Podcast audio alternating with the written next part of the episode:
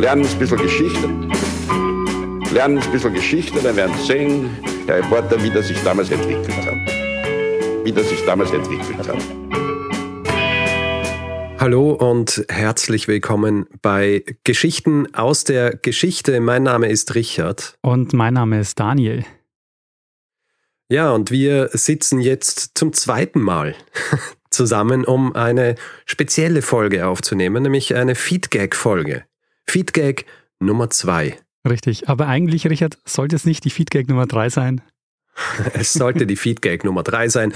Und unser Publikum, ja, ist teilweise schon ungehalten gewesen. Mhm. Und weil das ja eine Feedback-Folge ist, es geht ja hier darum, dass wir Feedback ähm, aufbereiten beziehungsweise über Feedback sprechen, lese ich gleich einmal schnell vor, was wir ähm, auf Apple Podcasts für eine Review bekommen haben.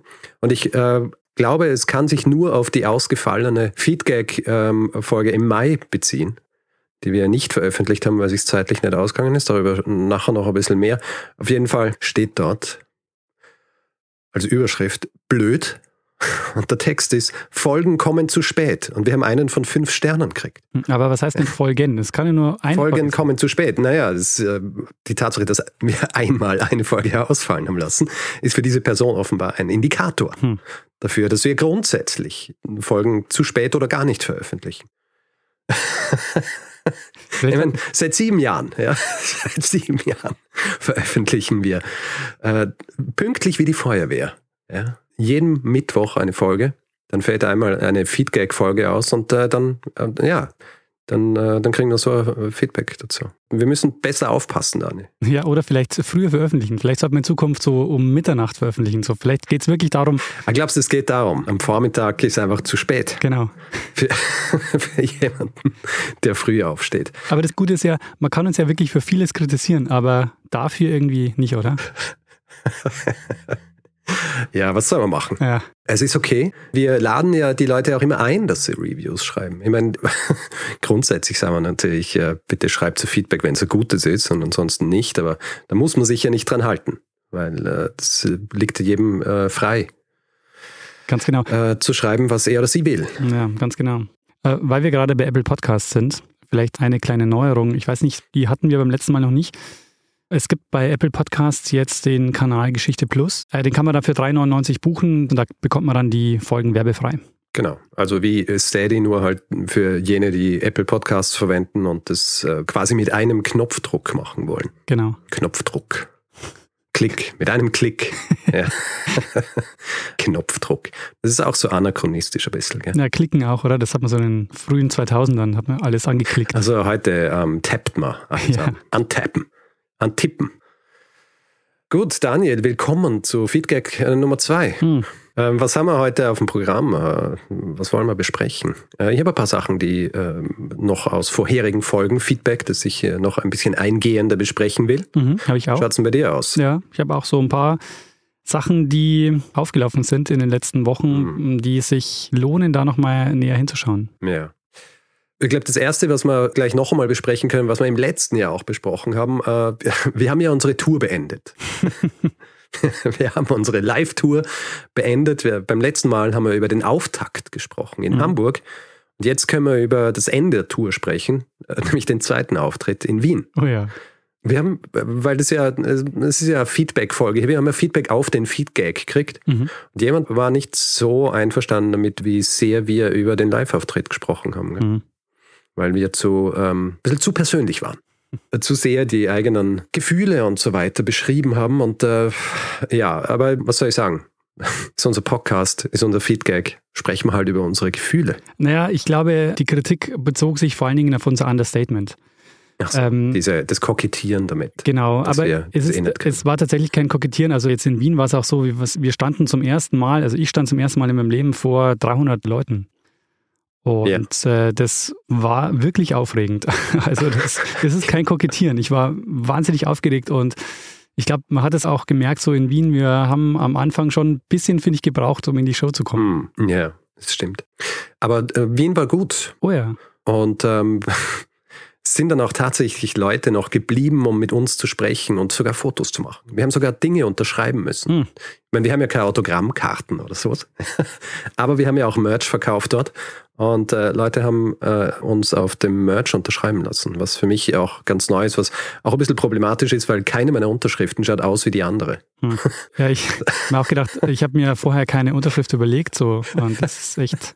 Ist das was, was man sich dann irgendwann überlegen muss, gell? Ja, schon. Wie, wie schaut meine Unterschrift aus? Und auch so ganz banale Fragen so. Ähm, ich war mir im ersten Mal nicht sicher, gebe ich meinen Vornamen auch dazu? Daniel Messner. Du hättest es einfach so in Schreibschrift machen können wie du es in der Volksschule gelernt Schule. hast. Ja. Na, aber das war, es war großartig. Und es war tatsächlich großartig, auch mit Leuten dann zu sprechen, die gekommen sind. Und Leute sind ja von, von weit her auch gekommen. Mhm. Ja. Aus Deutschland, aus, aus Tirol, extra nach Wien gefahren, um uns zu sehen. Äh, dann zum Glück auch, äh, glaube ich, noch ein paar Tage länger geblieben, um auch mehr zu sehen in Wien außer uns. Aber äh, es war großartig. Wein haben wir geschenkt. Wein aus ja. Würzburg. Wein, Wein aus Würzburg, den wir dann auch am nächsten Tag sogar getrunken haben. Mhm, gell? Sehr lecker. Bei, also bei mir viel, zu Hause. Vielen Dank. War sehr gut. Brezen hat mir jemand aus Graz mitgebracht. Wie großartig das ist, weil ich irgendwann mal erwähnt habe, dass ich diese Brezen so gern gehabt habe. Und ähm, ja, meine Eltern waren auch da. Das hat mich auch sehr gefreut. Mein Vater war mir nicht böse, dass ich ihn so ein bisschen als Geschichtenerzähler beschrieben habe. Aber ja, alles äh, in allem eine sehr schöne Erfahrung. Das heißt, es wird höchstwahrscheinlich nicht der letzte Live-Auftritt gewesen sein, den wir gemacht haben, oder? Hm, denke ich auch.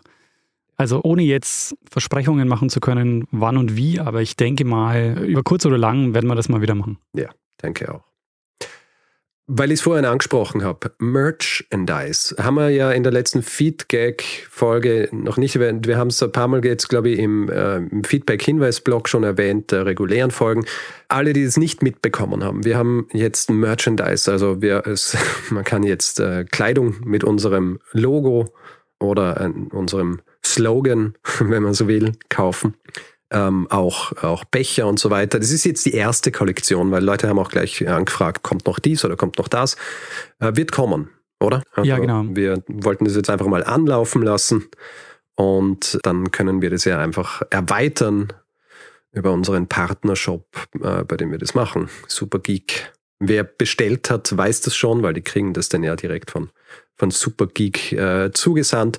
Die Adresse noch einmal für alle, die es äh, noch nicht mitbekommen haben. Es ist relativ einfach. Es ist geschichte.shop. Geschichte.shop. Genau. Das ist jetzt einfach mal so die erste Runde. Wir haben jetzt einfach mal nur geguckt, dass wir das Ganze online haben und dass man was äh, kaufen kann. Und jetzt ja. werden wir das Ganze noch verfeinern. Nach sieben Jahren. Nach knapp sieben Jahren haben ja, wir es geschafft. Es dauert halt einfach so ein bisschen äh, manchmal Sachen bei uns. Aber dafür kommt halt auch jede Woche eine Folge. Ja, zumindest die regulären kommen regelmäßig mhm. und on time. Gut, es war ein bisschen hausmeisterlich jetzt, gell? Bevor wir jetzt zum richtigen Feedback kommen, noch zwei andere Dinge. Ich wurde zweimal interviewt in den letzten eineinhalb Monaten von anderen Podcasts. Und äh, erzählen nicht immer dieselben Dinge, deswegen lohnt es sich beide anzuhören. Einmal wurde ich interviewt von Das Ziel ist im Weg. Du warst dort auch schon, gell? Ich war dort auch vor zwei Jahren mittlerweile, glaube ich, also bei mhm. Andreas Loff. Und mein Gespräch mit ihm hat ja auch ein bisschen unseren Podcast verändert. Ja, erzähl mal, warum das äh, unseren Podcast verändert. ähm, naja, also Loffi hat uns erzählt oder hat mir damals erzählt, ähm, dass wir mit unserer Reichweite vielleicht auch so viel Geld verdienen könnten, dass wir das Ganze hauptberuflich machen können. Hm. Und äh, daraufhin haben wir uns das mal ein bisschen genauer angeschaut und sieh da, inzwischen ist es tatsächlich so, dass ja. wir das hauptberuflich machen, beide. Also wir haben tatsächlich ihm und diesem Interview zu verdanken, dass wir jetzt hier sind, wo wir sind. Mm, genau. Also unter anderem. ja. Ansonsten hätten wir diesen Schritt wahrscheinlich nie gewagt. Zumindest äh, haben wir immer unterschätzt, ähm, dass wir, also wir haben mal gedacht, man kann ja so ein bisschen Nebenverdienst daraus machen, aber dass es wirklich mhm. so ist, dass unsere Reichweite genügt mit der Werbung, dass wir es hauptberuflich machen können, das glaube ich, hätten wir uns vorher so nie gedacht. Mhm. Genau, also dafür war Loffi zuständig. Und jetzt warst du nach zwei Jahren auch endlich zu Gast. Eigentlich solltest du genau. ja, also Loffi macht Interviews mit Leuten, wo er sich so die Werdegänge anschaut und so ein bisschen mhm. die Themen dann vertieft. Und Ähm, eigentlich ist es so bei ihm, dass man zum ersten Mal sich nur live bei ihm trifft. Also weil er hat so einen coolen Bus. Das ist auch, ja. den hast du leider dann nicht gesehen. Er hat so einen, nee, das hätte in Hamburg passieren sollen, aber dann war er leider krankheitsbedingt verhindert. Genau. Er hat nämlich so ein Wohnmobil, den er ausgestattet hat als Podcaststudio. Richtig cool. Hm. Und ja, da hätte eigentlich das Gespräch stattfinden sollen. Ja, so hat es halt ähm, wieder über Video stattgefunden. Hm. Äh, aber ja, was soll man machen? Es ist trotzdem cool geworden. Genau. Und äh, man kann sich anhören unter ponywurst.com. Beziehungsweise überall, wo es ähm, Podcasts gibt, einfach suchen nach Das Ziel ist im Weg. Und dort gibt es dann eine Episode mit mir. Genau, wir werden die Folge natürlich verlinken. Und man erfährt da zum Beispiel, was Richard eigentlich hätte werden wollen. das stimmt. Korrekt. Aber ich habe gesagt, das ist nicht der einzige Podcast gewesen. Ich bin auch äh, interviewt worden vom österreichischen Podcast Haubentaucher, mhm. der sich mit äh, Kunst und Kultur auseinandersetzt. Und ich äh, wurde dankenswerterweise als Kulturschaffender eingeladen. Ja. Die Kultur, die ich schaffe, ist offenbar dieser Podcast hier. Und äh, habe auch so ein bisschen über meinen Werdegang und auch über den Werdegang dieses Podcasts gesprochen. Auch ein äh, sehr angenehmes Interview gewesen. Und äh, lohnt sich auf jeden Fall auch, ist nachzuhören, überall wo es Podcasts gibt, suchen nach Haubentaucher oder einfach auf die Website gehen. haubentaucher.at slash podcast. Und dort gibt es diese Folge auch ähm, nachzuhören. Sehr anzuhören. Schön. Nachhören sagt man ja bei Podcasts eigentlich gar nicht, gell? Nee. Weil es ist ja nicht irgendwie ähm, es gibt kein Live. wie beim Radio, das ja. ist äh, live und dann kann man es nachhören, sondern anhören. Einfach anhören. Sehr gut. Ja, ganz schön viel Gastauftritte, die du da hinlegst. Ja, es kommt noch mehr. Aber ich sage jetzt nicht was. Okay, sehr gut. es kommt noch mehr. Das ist dann äh, was für die nächste Feedgag-Folge. Schauen wir mal. ja, Daniel, äh, Feedgag bedeutet Feedback. Äh, ich habe noch ein bisschen Feedback zu vorherigen Folgen, wo ich noch ein bisschen mehr drauf eingehen will. Mhm. Ähm, soll ich gleich mal anfangen mit was? Ja, starten. Ähm, ich habe was Interessantes, nämlich du erinnerst dich an die Folge über die Schlacht von Adrianopel. Mhm. Ist ja nicht so lang her. ähm, und jemand fragt auf Facebook, weil ich erwähne in dieser Folge, dass die linke Flanke der Phalanx traditionell schwächer war. Ja? Mhm. Und jemand fragt so, warum ist in einer Schlacht beziehungsweise beim Heer die linke Flanke traditionell die schwächere? Und äh, meint so, ja, vielleicht passt eine kurze Erklärung in die Feedback-Folge und genau das passiert jetzt. Ähm, ich erkläre das kurz und zwar, es gibt eine gute Erklärung vom Historiker Thomas Burns, der schreibt in einem Essay in Historia, der Zeitschrift für alte Geschichte, wo er tatsächlich auch Bezug nimmt auf die Schlacht von Adrianopel, ähm, erklärt er das äh, folgendermaßen. Die Soldaten in der Phalanx haben immer versucht, ihre Schwerthand zu schützen und äh, die standardmäßige Schwerthand war die rechte. Hm. Hat natürlich auch Linkshänder gegeben. Ich bin mir nicht ganz sicher, ob sie dann gezwungen wurden, mit der rechten zu kämpfen, damit die Phalanx auch richtig funktionieren kann. Aber auf jeden Fall standardmäßig war das Schwert in der rechten Hand. Und wenn du dir diese Phalanx so vorstellst, dann hast du eben all diese Soldaten, die nebeneinander stehen. In der linken Hand haben sie ihren Schild und in der rechten das Schwert. Und die Soldaten haben immer versucht, diese rechte Schwerthand hinter dem Schild der Person daneben zu schützen. Ja? Mhm. Also quasi die Schwerthand hinter das Schild vom rechten Nebenmann. Was bedeutet, dass es tendenziell eine Bewegung auf die rechte Seite gegeben hat. Und diese Bewegung auf die rechte Seite hat dann bedeutet, dass eben bei der linken Flanke eine Öffnung entstand zwischen der Infanterie und der Kavallerie. Und hm. diese Öffnung, die wurde offensichtlich von den Terwingen bei der Schlacht von Adrianopel ausgenutzt. Ähm, also deswegen ist grundsätzlich ähm, bei der Phalanx eher die linke Seite die schwächere, beziehungsweise die, wo, wo Öffnungen entstehen können, weil es tendenziell eher auf die rechte Seite gedrängt wird im Zuge des Kampfs, weil du Nein. kannst dann natürlich auch dann nicht ähm, immer die Phalanx so hundertprozentig aufrechterhalten, wenn die Leute tatsächlich äh, kämpfen, beziehungsweise versuchen, sich so zu schützen. Ja. Es ist ja. einfach, denke ich, ein, ein Vorgang, der relativ unbewusst passiert, ja.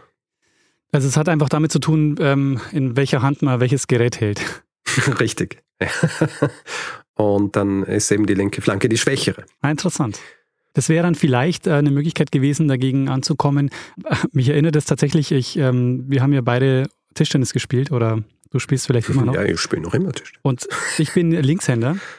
Ja. Und äh, ich weiß immer noch bei Turnieren oder so, der erste Satz gegen mich war für die Leute immer der schwerste, weil die haben immer, waren immer überrascht von mir, als weil sie eben seltener gegen Linkshänder gespielt haben. Das heißt, ich mhm. habe oft den ersten Satz gewonnen und ab dem zweiten Satz ging es dann ähm, oft äh, schlechter für mich aus. Als sich die Leute angepasst haben. Genau. In dem Moment, wo sie sich angepasst hatten, ging es dann schlechter. Das heißt, wenn du gegen mich spielst, genau, also jetzt weiß es ja, jetzt ist es äh, keine mhm. Überraschung mehr. Aber ähm, der erste Satz ist schwieriger, gegen mich zu spielen. Das heißt also, wenn ich Vorderhand spiele, dann nimmst du mit der Rückhand an. Genau. Korrekt? Genau. Ja. Bist du stärker äh, bei der Rückhand oder bei der Vorhand? Ja, deshalb ist meine Rückhand sehr stark. Ich, und das okay, ist auch weil so. du die halt mehr trainierst. Genau, ich kann halt auch mit meiner Rückhand angreifen, was halt auch, äh, oft greifen mir die Leute dann so um, dass sie mit der Vorhand angreifen und ich kann halt auch mit der Rückhand angreifen. Mit der, meine Vorhand ist eigentlich relativ schwach und die blockt nur. Gut zu wissen. Ja, jetzt habe ich mein Geheimnis verraten. Es funktioniert ja auch nur beim ersten Satz, hast du gesagt. Ja, das stimmt. Ja, ab, also. ab dem Moment, wo du es weißt, stellst du dich darauf ein und spielst die ganze Zeit auf meine Vorhand, dann wird es langweilig. ich freue mich schon, wenn wir tatsächlich einmal gegeneinander spielen. Letztens war ich ja wieder spielen, äh, so im Park. Aha. Das ist schon nett. Ja, cool. So ein bisschen Tischtennis spielen. Das ist der einzige Sport, den ich tatsächlich immer. Tischtennis, Bowling und Schach. Das sind meine Sportarten. Bowling ist lustig. Aber lustig, dass wir noch keines der drei Sachen gegeneinander gespielt haben, obwohl ich an allem Interesse hätte. Kannst du auch Schach spielen? Ja. Also jetzt nicht gut, aber hm, so, hm. so ein bisschen vor mich hinspielen ja, kann ich. Mach da halt auch einen Account bei chess.com. Dann können wir mal remote spielen. Ich habe da, ich habe einen Premium-Account dort sogar, damit ich nicht immer Werbung kriege. Ähm, ja, sollten wir auch mal machen. Warum ich das eigentlich gesagt habe, ist, ähm, weil das wäre doch eigentlich auch eine Taktik dann dagegen, dass man einfach äh, einen Linkshänder her aufstellt. Ja, eh, aber das funktioniert halt auch nur, wenn, wenn sie sehen, okay, es ist ein Linkshänder her, dann hast du dieselbe Dynamik nur auf die linke Seite, dann mhm. greifen mhm. sie halt die rechte Flanke an. Naja, stimmt. Du bräuchtest ein gemischtes. Auf der linken Seite hast du die Linkshänder, auf der rechten Seite hast du die Rechtshänder. Na, dann, dann gehen sie in der Mitte auseinander. Genau, und die fallen ja in der Mitte dann zusammen so. Ja. ja. Nicht gut. Da brauchst du aber dann die zweite Reihe, wo man es umgekehrt macht. wo, äh, ja, ach, das ist schwierig. Es gibt einen Grund, dass ich kein Heerführer bin. Da. Hm. Hoffentlich auch keiner wirst. Hm, höchstwahrscheinlich nicht.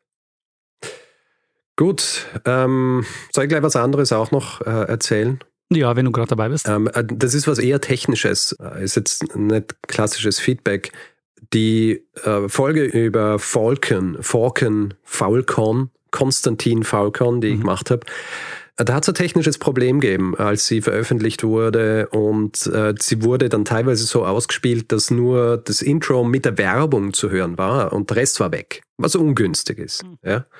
Bei den meisten hat sich das mittlerweile wieder aufgelöst. Das Problem ist, die unterschiedlichen Apps und die unterschiedlichen Services, die diese Folgen dann ziehen, die, die speichern sie höchstwahrscheinlich auf ihrem eigenen Server nochmal zwischen, ja, damit sie es von dort direkt ausspielen können. Also haben sie im Cache was dann bedeutet hat, dass selbst Tage, nachdem das Problem eigentlich schon gelöst war, manche diese Folge noch nicht anhören können. Bei den meisten funktioniert es jetzt, glaube ich, bei wem es noch immer nicht funktioniert, ja, gibt es, glaube ich, vor allem zwei Möglichkeiten. Entweder die Folge einfach auf zum Beispiel unserer Website hören oder bei dieser Applikation, wo das noch immer der Fall ist, vielleicht, wenn es möglich ist, über den Support einfach schreiben, dass dieser Feed aus dem Cache gelöscht wird oder einfach noch einmal das über den Feed reingezogen wird damit die aktualisierte Version der Datei dann auch auf deren Server ist.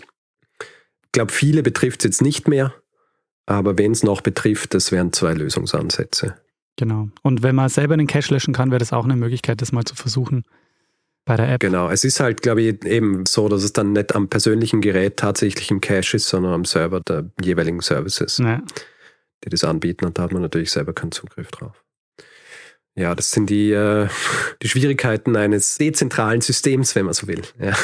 Naja, eigentlich nicht, wenn sich die jeweils die Folge frisch von unserem Feed holen würden, sondern ja, genau. das passiert nur, weil sie es selber zwischenspeichern.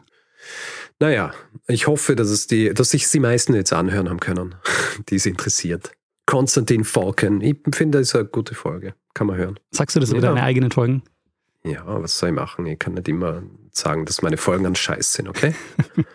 Sehr gut. Manchmal sind sie ganz okay, ja? Man kann sie hören. Mhm, absolut, also ich habe es mir auch angehört, als du es mir erzählt hast. du hast es auch angehört. Großartig, ich danke dir, dass du nicht auf stumm geschalten hast. Ja? Gut. Ich habe auch noch was, Richard.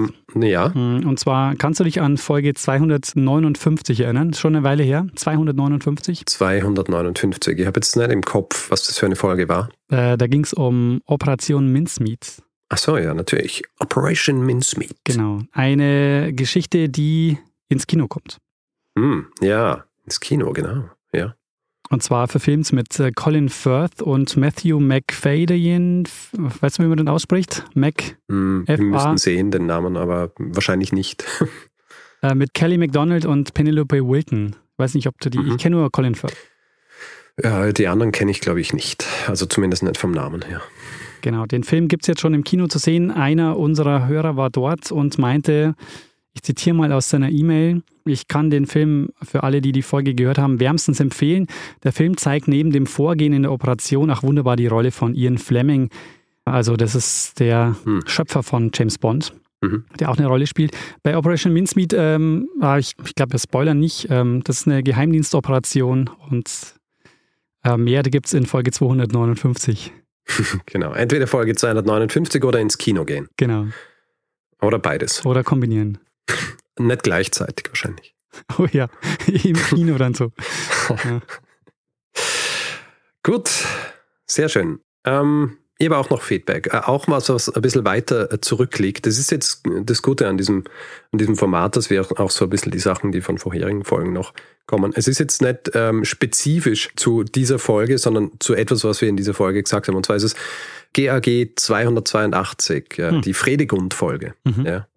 Und da erwähnen wir irgendwann einmal, was passierte, wenn man uns das Wissen, das wir jetzt haben, wegnimmt. Ja. Oh ja. Mhm. Die Dinge, die wir jetzt haben, ob wir die jemals wieder kriegen würden. Ja. Und Elisabeth schreibt in einem Kommentar zu dieser Folge auf unserer Website, dass es einen Roman dazu gibt. Und zwar von Robert Harris. Der heißt äh, Der zweite Schlaf. Ja, also wer sich seit dieser Folge gefragt hat, hm, Gibt es eventuell einen Roman, wo das hypothetisch betrachtet wird, was passierte, wenn man uns das ganze Wissen wegnimmt? Ja, es gibt ihn. Robert Harris, Der zweite Schlaf. Robert Harris mag ich eigentlich ganz äh, gern, deswegen. Ich wollte gerade sagen, ist es der Robert Harris? Der Robert Harris, ja. Relativ äh, frisch, hm. aus dem Jahr 2019. Sehr schön. Am Fatherland habe ich von meinem Bruder mal zum Geburtstag geschenkt bekommen. Mhm, sehr gut. Ich glaube, ich habe äh, von meinen Eltern die, äh, die Cicero-Reihe geschenkt gekriegt. Zumindest äh, einen oder zwei. Und das ist ganz lustig. Hast du einmal gesehen äh, Rome, diese Serie? Nee, nicht. Ja, da geht es, glaube ich, um so, um so zwei Legionäre, mhm. sind die Protagonisten und da geht es halt so um die Zeit, als äh, Cicero auch quasi am Höhepunkt seiner Karriere ist und ich habe irgendwie gleichzeitig habe ich die, diese Cicero-Trilogie gelesen oder eines der Bücher aus der Cicero-Trilogie von Robert Harris, als ich Rome angeschaut habe. Und ähm, ich möchte, äh, möchte jetzt nicht spoilern, aber die Art und Weise, wie Cicero dann in Rome äh, behandelt wird, hat mich so wütend gemacht, weil ich quasi so Sympathien für ihn gehabt habe wegen des Buches von Robert Harris, dass ich Rome gar nicht mehr weitergeschaut habe. Ah. Ich war dann, äh, ich war zu entrüstet drüber. Lustig. Ja. Ich dachte, das hat jetzt dazu geführt, dass du, eine, ähm, dass du eine Gag-Folge vorbereitet hast. Über Cicero? Mhm. Äh, pf, nein, aber pf, kann ja irgendwann nochmal. Ist halt, ist halt ein bisschen, ja, wie soll ich sagen, low-hanging fruit mhm. Cicero. Ist äh, wahrscheinlich schon rauf und runter besprochen worden in Dutzenden Podcasts. Naja. Wahrscheinlich nicht so ideal für uns. Gut. Hast du auch noch ein paar? Mhm. Also sag du noch was. Ähm, kannst du dich erinnern, Richard, ähm, an meine Folge zur Brooklyn Bridge? Das war 346. Mhm. Und da habe ich am Ende erzählt, dass es diesen Spruch gibt im Englischen Selling the Brooklyn Bridge. Mhm. Und ich bin neulich auf einen Twitter-Thread aufmerksam gemacht worden, wo jemand von einem Conman äh, schreibt, der tatsächlich öfters die Brooklyn Bridge verkauft hat, nämlich der hat 4000 Mal die Brooklyn Bridge verkauft, wenn das stimmt. Aha. Und zwar der George Parker. Ja, der hat eben sich als Besitzer der Brooklyn Bridge ausgegeben und hat die dann an Einwandernde verkauft mhm. und ist dann wohl auch verurteilt worden. Also daher kommt auch dieser Spruch, es ist tatsächlich oft passiert, weil es standen ja so Zollleute vor der Brücke, weil du musstest ja auch ähm, eben, die wurde ja zunächst mal privat betrieben, das heißt, du musstest mhm. ja auch zahlen, wenn du über die Brücke wolltest. Und ja, das hat äh, einige Conmen angezogen, die äh, da auch mitverdienen wollten. Ja, das glaube ich. Hm. Und daher also dieser aber 4000 Mal ist, äh, ist viel. Ja, es wirkt schon ein bisschen zu viel, aber ja, also, weil ich meine, wer hat sich, also ich meine, das ist so wie diese Geschichte, dass jemand den Eiffelturm verkauft hat. Ja, die ja. Brooklyn Bridge verkauft sie doch nicht einfach so, ne? Das sind 4000 Mal hm. schon ein bisschen oft. Vielleicht hat er auch nicht die ganze Brücke verkauft, sondern nur so Anteile oder so. Ja, ja. Teile der Brooklyn Bridge. Genau. Erinnert mich ein bisschen an diese Geschichte mit Reliquien, was heißt, es so das Kreuz Jesu sei. Oh ja. Und wenn man die alle zusammennehmen würde, äh, gäbe es äh, so ein riesiges Kreuz, das es äh, so nie geben hätte können. Ja, genau. Das stimmt. Äh. Aber genau, daher kommt dieser Spruch Selling the Brooklyn Bridge und ähm, gab tatsächlich Leute, die, die das gemacht haben. Sehr schön. Ähm, weil du vorhin äh, gesagt hast, Brooklyn Bridge und äh, Folgennummer, da fällt mir auch was anderes ein, das auch äh, als Feedback zu kategorisieren ist. Jemand auf Twitter hat uns, glaube ich, ähm, getaggt, als jemand äh, so ein Mini-Rant abgeben hat, dass wenn Podcaster so in ihren Folgen über frühere Folgen sprechen, dass sie dann oft einfach nur die Folgennummer sagen. Und er so, ja, schreibt irgendwie so, ja, er ist doch kein Archivar, ja. weiß doch nicht, was für eine Folgennummer das ist. Und offenbar machen wir das auch, weil wir wurden getaggt von jemandem auf Twitter diesbezüglich. Ähm, ich versuche das ja nicht zu tun, aber es kann gut sein, dass ich dann oft einfach nur so die Folgennummer sage, ohne wirklich den Namen. Obwohl, eigentlich machen wir das nicht, weil wir nehmen ja immer dann Bezug auf das Thema und dann sagen wir ja, um was es geht, oder? Eigentlich würde ich sagen, meistens ah. lassen wir dann eher sogar die Zahl weg. Mhm. Aber wir haben halt auch viele Folgen. Vielleicht manchmal bei solchen, wo ich es halt auswendig weiß, was es ist, weil es irgendwie so eine spezielle Folge war, wie, was weiß ich, die hundertste Folge über die Minionette oder die 50. oder 52. glaube ich war das über Annie Londonderry, ja. weil das war quasi unser, unser Jahresjubiläum. Aber ansonsten habe ich sie auch nicht im Kopf. Aber ist es nicht so, dass die Person ohnehin dann auf unserer Webseite suchen müsste. Und ob man jetzt eine Zahl eingibt in das Suchfeld oder ob man ein Wort eingibt, so als Stichwort für die hm. Folge, ist doch eigentlich egal. Ich meine, grundsätzlich ist es sogar besser, wenn wir nur die Zahlen geben, weil unsere URL-Struktur ist ja dermaßen, dass man einfach in der URL nur quasi geschichte.fm slash podcastarchiv slash und dann kann man GAG und gibt die Zahl an. Stimmt, eigentlich viel besser. Also idealerweise äh, kann man das dann direkt auch über die Adressleiste lösen. Sehr gut. Also in Zukunft sagen wir nur noch die Zahlen. Genau, schaut es nach. Gebt es ein. Na, aber ja, es ist äh, immer gut auf solche Dinge, weil manche Dinge kriegt man, merkt man so selber dann ja halt auch nicht. Weil ja. wir sind ja, wir beschäftigen uns ja den ganzen Tag 24-7, die ganze Woche nur mit unserem Podcast. Ja? Natürlich sind wir so drin, dass wir dann so verkürzt auf Folgen äh, verweisen. Ja. Und äh, wir dann halt vergessen, dass nicht jeder nichts anderes zu tun hat den ganzen Tag, als sich mit unserem Podcast zu beschäftigen. Das stimmt, ja. Daher hilft der Blick von außen schon mal ganz gut. Richtig. Ich habe noch was über die Obsoleszenz. Mhm. Du erinnerst dich, die Folge ähm, 343, ja, GAG, das Phöbus-Kartell ja, über die geplante Obsoleszenz. Und ich habe in der letzten Feedback-Folge ja schon mal drüber gesprochen und ich habe aber verpasst, über einen anderen Aspekt noch zu sprechen, der auch einige Male bei uns in, auf unserer Website erwähnt wurde, ich glaube per Mail auch, und zwar die ähm, Glühbirnenproduktion in der DDR. Offenbar war es so, dass diese Glühbirnen, die in der DDR produziert wurden, tatsächlich länger hielten als die im Westen. Hm. Also jemand auf unserer ähm, Seite schreibt zum Beispiel von den Narva-Lampen, aus der DDR, die im Schnitt eine Lebensdauer von 1500 Stunden gehabt haben und ein Modell, das Resista, hatte sogar 2000, also eine Lebenszeit von 2500 Stunden. Und es ergibt natürlich Sinn, wenn man es so betrachtet, dass natürlich ähm, in der DDR das Ziel war eigentlich, unnötigen Konsum zu vermeiden. Mhm. Und dann möchtest du natürlich nicht, dass deine Glühbirnen früher kaputt gehen, weil du kannst ja auch dann nicht irgendwie wahnsinnig viel Profit damit erzeugen, wenn du mehr von denen verkaufst. Also produzierst sie so, dass sie lang halten. Ah ja. Irgendjemand hat mal, ich habe das jetzt auf unserer Seite nicht geschrieben, aber jemand hat mir, glaube ich, per Mail geschrieben, dass er mal einen, einen Luster äh, auf dem Flohmarkt gekauft hat. Ja, die, die Mail habe ich auch gelesen.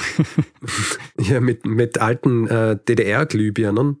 Oder ich weiß nicht einmal, ob es DDR-Glühbirnen, auf jeden Fall waren es äh, damalige Ostblock-Birnen. Ähm, und die, die halten bis heute. Und ich glaube, er hat den vor zehn Jahren oder so gekauft. Ja. Er macht ja nie das Licht an.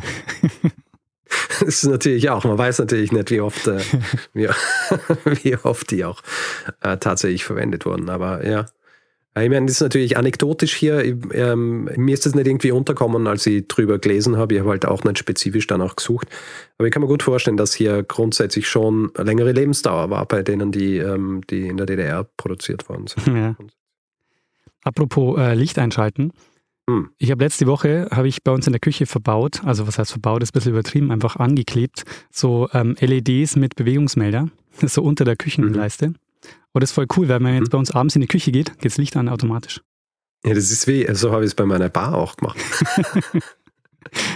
ja, das, also Bewegungsmelder sind sehr gut. Und ist natürlich auch stromsparend. Oh ja. Und bei mir reicht es eben, bei der Bar reicht es gerade aus, da mache ich die Tür des Barschranks auf mhm. und greife rein, um ein Glas oder einen Shaker oder so rauszuholen. Dann geht das Licht an oder es ist schon vorher und es ist gerade lang genug, um dann diese Sachen rauszuholen. Und dann äh, fadet es wieder to black. Das ist cool. Ja, bei, bei meinem gibt es noch so einen Schalter, wenn man den drückt, dann kann man es auch eine halbe Stunde anlassen, wenn man das will. Dann mhm. geht es nicht automatisch wieder aus. Verstehe. Aber ist das batteriebetrieben oder ist mit äh, angesteckt? Äh, Akku, also ich muss den ab und zu mal abnehmen und dann ah. äh, wieder laden. Ah, sehr gut. Meine ist nämlich mit Batterie und das ist nicht sehr, äh, nicht sehr ökologisch, muss mhm. ich sagen. Und ökonomisch auch nicht. Aber es war der erste, den ich irgendwie gefunden habe. Und dann habe ich gedacht, ich probiere es einmal aus. Aber sollte man wahrscheinlich auch einen suchen, den ich aufladen kann. Gut, ähm, hast du noch was? Ähm, ja, und zwar äh, noch was zum Bauernkrieg, Folge 350. Mhm. Und zwar äh, habe ich da ja von Thomas Münzer erzählt der so einer der Bauernführer äh, in Thüringen war. Und mir hat jemand einen Hinweis geschickt, ähm, das fand ich sehr spannend. Äh, das ist mir nämlich in der Vorbereitung gar nicht aufgefallen. Thomas Münzer wird mit was in Verbindung gebracht, was wir heute auch kennen, aber in einem anderen Zusammenhang, nämlich Thomas Münzer verwendet eine Fahne und zwar eine Regenbogenfahne. Aha. Die kommt äh, zu dem Zeitpunkt schon vor. Äh, und zwar ist es so, er hat eine Regenbogenfahne aufstellen lassen und diese Regenbogenfahne spielt auch tatsächlich dann im Bauernkrieg 1525 eine wichtige Rolle. Also es gibt dann die Schlacht bei Frankenhausen und in dieser Schlacht äh, macht er auch eine Rede, wo er sich auf den Regenbogen bezieht. Und mir war tatsächlich nicht bewusst, dass die Regenbogenfahne schon so lange in Gebrauch ist, also dass die schon so lange gibt. Aber für was steht die Regenbogenfahne bei Münzer? Äh, die steht für, warte mal, da ist als Spruch drauf, sie ist das Zeichen des ewigen Bundes Gottes. Ha. Also, Interessant. Was bedeutet, was bedeutet das dann auch tatsächlich? Also der Regenbogen ist für ihn ein Zeichen der Verbundenheit mit Gott. Das ist dann auch das, was er bei der Schlacht bei Frankenhausen ähm, macht. Also er sagt eben, wir sind verbunden mit Gott und angeblich, das ist eben die Geschichte darum, gibt es dann so einen, einen Regenbogenkranz um die Sonne, während er spricht und deshalb sind die Bauern dann eben, ah. äh, glauben ihm dann und ziehen in die Schlacht, werden aber dann vernichtend geschlagen. Also ja. Aber es gibt eben tatsächlich auch eine Fahne, die er hat machen lassen und die er hat auch aufstellen ja. lassen. Die ist zwar verschwunden, aber es gibt ein Museum, ähm, die Mühlhausener Museen haben die äh, so nachgemacht oder haben die dann, also es gibt dort in diesem Museum gibt es jedenfalls so eine Fahne. Ich habe da ein YouTube-Video gesehen, wo die vorgestellt wird. Und ich weiß jetzt auch gar nicht, ob die Farben tatsächlich auch genauso sind wie bei der Regenbogenfahne, yeah. die wir heute kennen und verwenden, aber jedenfalls als Regenbogenfahne tatsächlich auch schon benannt damals. Ja, interessant. Gut, ähm, dann würde ich jetzt noch zu meinem letzten Punkt kommen. Und zwar äh, Feedback zur Saxophonfolge. Mhm die Erfindung des Saxophons. Äh, es war Folge 351. Es geht vor allem um Adolf Sachs und wir erwähnen ja äh, am Schluss, dass wir dann noch einen Metal-Song mit Saxophon brauchen. ja, richtig. Für die Metal-Playlist. Und wir haben viel Feedback bekommen. Ich lese ein paar äh, vor, die wir gekriegt haben. Ja? Auf Mastodon ähm, erwähnt jemand, Mastodon übrigens ja auch Metal, aber auf Mastodon der Plattform, erwähnt jemand die Platte Mr. Bungle von Mr. Bungle. Kennst du wahrscheinlich, oder? Mhm. Äh, Mr. Bungle, na? Nee. Faith No More Sänger. Ah, den, als, das kenne ich. Ja. Also Faith Und, No More kenne ich. Äh, wie heißt er? Entfällt mir immer der Name. Ähm, der Phantomas auch gemacht hat und ähm, ne, ne, ne, so, wo ist er hier? Mike ah, Patton, Mike Patton, ja, ja, doch, ja. Äh, jetzt klingelt's ja, äh, auf, diesem, auf diesem Album Mr. Bungle ist, äh, also da ist Saxophon dabei. Dann Max schreibt uns, Black Sabbath hat einen Song, Breakout heißt der, da ist Saxophon dabei. David ähm, schickt uns den Hinweis zu einer Jazz-Metal-Band, gibt's auch, die heißt Panzerballett. Mhm. Loris schickt äh, uns einen Hinweis zu Seven Ways Till Sunday von der Band Tram, die eher so Slowcore macht. Und ähm, Adrian weist auch noch hin auf die Band Brass Against. Die ähm, ist eine Blechblas-Kombo, die Cover vor allem von Rage Against the Machine machen. Ja, lustig. Aber auch ja. andere Metal-Songs. Da muss ich rein, ja. das klingt cool. Von denen habe ich schon gehört, die sind sehr, äh, sehr gut anzuhören. er verweist dann auch darauf, dass sein Onkel selbst Jazz-Saxophonist ist. Mhm. Olaf Schönborn, wer hören will. Und dann ist mir noch was eingefallen. Kennst du Dillinger Escape Plan? Ja, klar. Dillinger Escape Plan. Die Geschichte habe ich vor Ewigkeiten gelesen. Ähm, Im Jahr 2016 hat der, ihr Frontmann, also der Sänger, beim Konzert nicht dabei sein können, weil, ich glaube, sein Flug gecancelt wurde. Mhm. Und stattdessen haben sie dann Bruce Lamont, der der Saxophonist der Formation Brain Tentacles ist, mhm. haben sie ihn gebeten, dass er quasi die, die Gesangsparts mit dem Saxophon spielt beim Konzert. Das hat er dann gemacht. Das äh, beweist auch wieder, was man eben über das Saxophon gesagt hat, dass es so dieses sprechende Instrument ist, ja, wie cool. eine Stimme. Ich meine, den Ninja Escape muss man auch dazu sagen, dass viele Gesangsparts, da versteht man eh nicht wirklich, was er singt. Ja. Ich weiß noch, die haben damals gespielt ähm, am Donauinselfest mal. Am Sonntag ja, als letzte Band. Und äh, ich glaube, wir sind nach relativ kurzer Zeit gegangen. Du warst einer von denen, die kann man mich erinnern, da war ich nämlich auch dort. Und ich habe aber gar nicht gewusst, dass du auch dort warst. Oh ja, ich war auch dort. Das war Sonntagabend, das war die letzte Band, glaube ich. Ja, ja. Und, ja, weil da ja. waren wir nämlich dort und haben gewartet auf den Escape Plan und es war voll. Davor hat irgendwas recht Gefälliges gespielt, das war ja so die FM4-Bühne. Ja, genau. Und es war pumpvoll. Ja. Und dann fangen die an zu spielen und eine Minute später oder so ist, ist so ein richtiger Exodus gewesen. Genau, da war ich dabei. Die Leute sind, da war ich dabei. Die Leute sind einfach abgehauen. das war sehr schön. Ich glaube, ein Jahr später oder ein Jahr davor war Ministry dort auch, gell? Nee, also Ministry war ein Jahr vorher oder so, da war ich nicht, ne. Okay. Gut, ähm, ein Bonus noch, weil es auch jemand erwähnt hat in ähm, E-Mail. Kennst du Sergei Stepanov? Nee. Vielleicht kennst du ihn unter dem Namen, unter dem er bekannt wurde, nämlich Epic Sax Guy. Ah, ja, das sagt mir was. Epic Sax Guy. Ähm, Saxophonist, der 2010 für Moldawien beim Eurovision Song Contest war. Mhm. Teil einer Combo namens äh, Sunstroke Project. Oh, und er spielt dort, ich glaube, es ist ein Tenorsax. Und er hat so ziemliche Dance-Moves und wurde halt dann zu einem Meme. Ja? Und diese Hook seines Solos, die ist etliche Male remixed worden. Und es gibt sogar einen 10-Stunden-Remix. Wer will, kann also 10 Stunden äh, Sergei zuschauen. Er ist dann anscheinend noch einmal aufgetreten beim Eurovision Song Contest wieder mit ähm, Saxophon-Solo und seither heißt er nicht nur der Epic Sax Guy, sondern Ultra Sax Guy.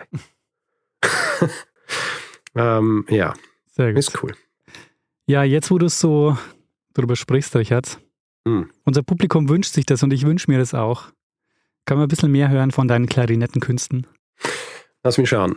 Sie ist ja glücklicherweise noch immer neben meinem Schreibtisch. Ja, weil du nicht aufgeräumt hast. Seither. So, warte mal. Kannst du unser Intro eingespielen? Ähm, äh, ich habe unser Intro einmal gespielt, falls du dich erinnerst. Oh. Das ist bei irgendeiner Folge, ist im Outro. Stimmt. Aber ich spiele jetzt was anderes vor. Mhm. Ähm, vielleicht erkennst du es, wenn du so diese Lieder kennst, ja?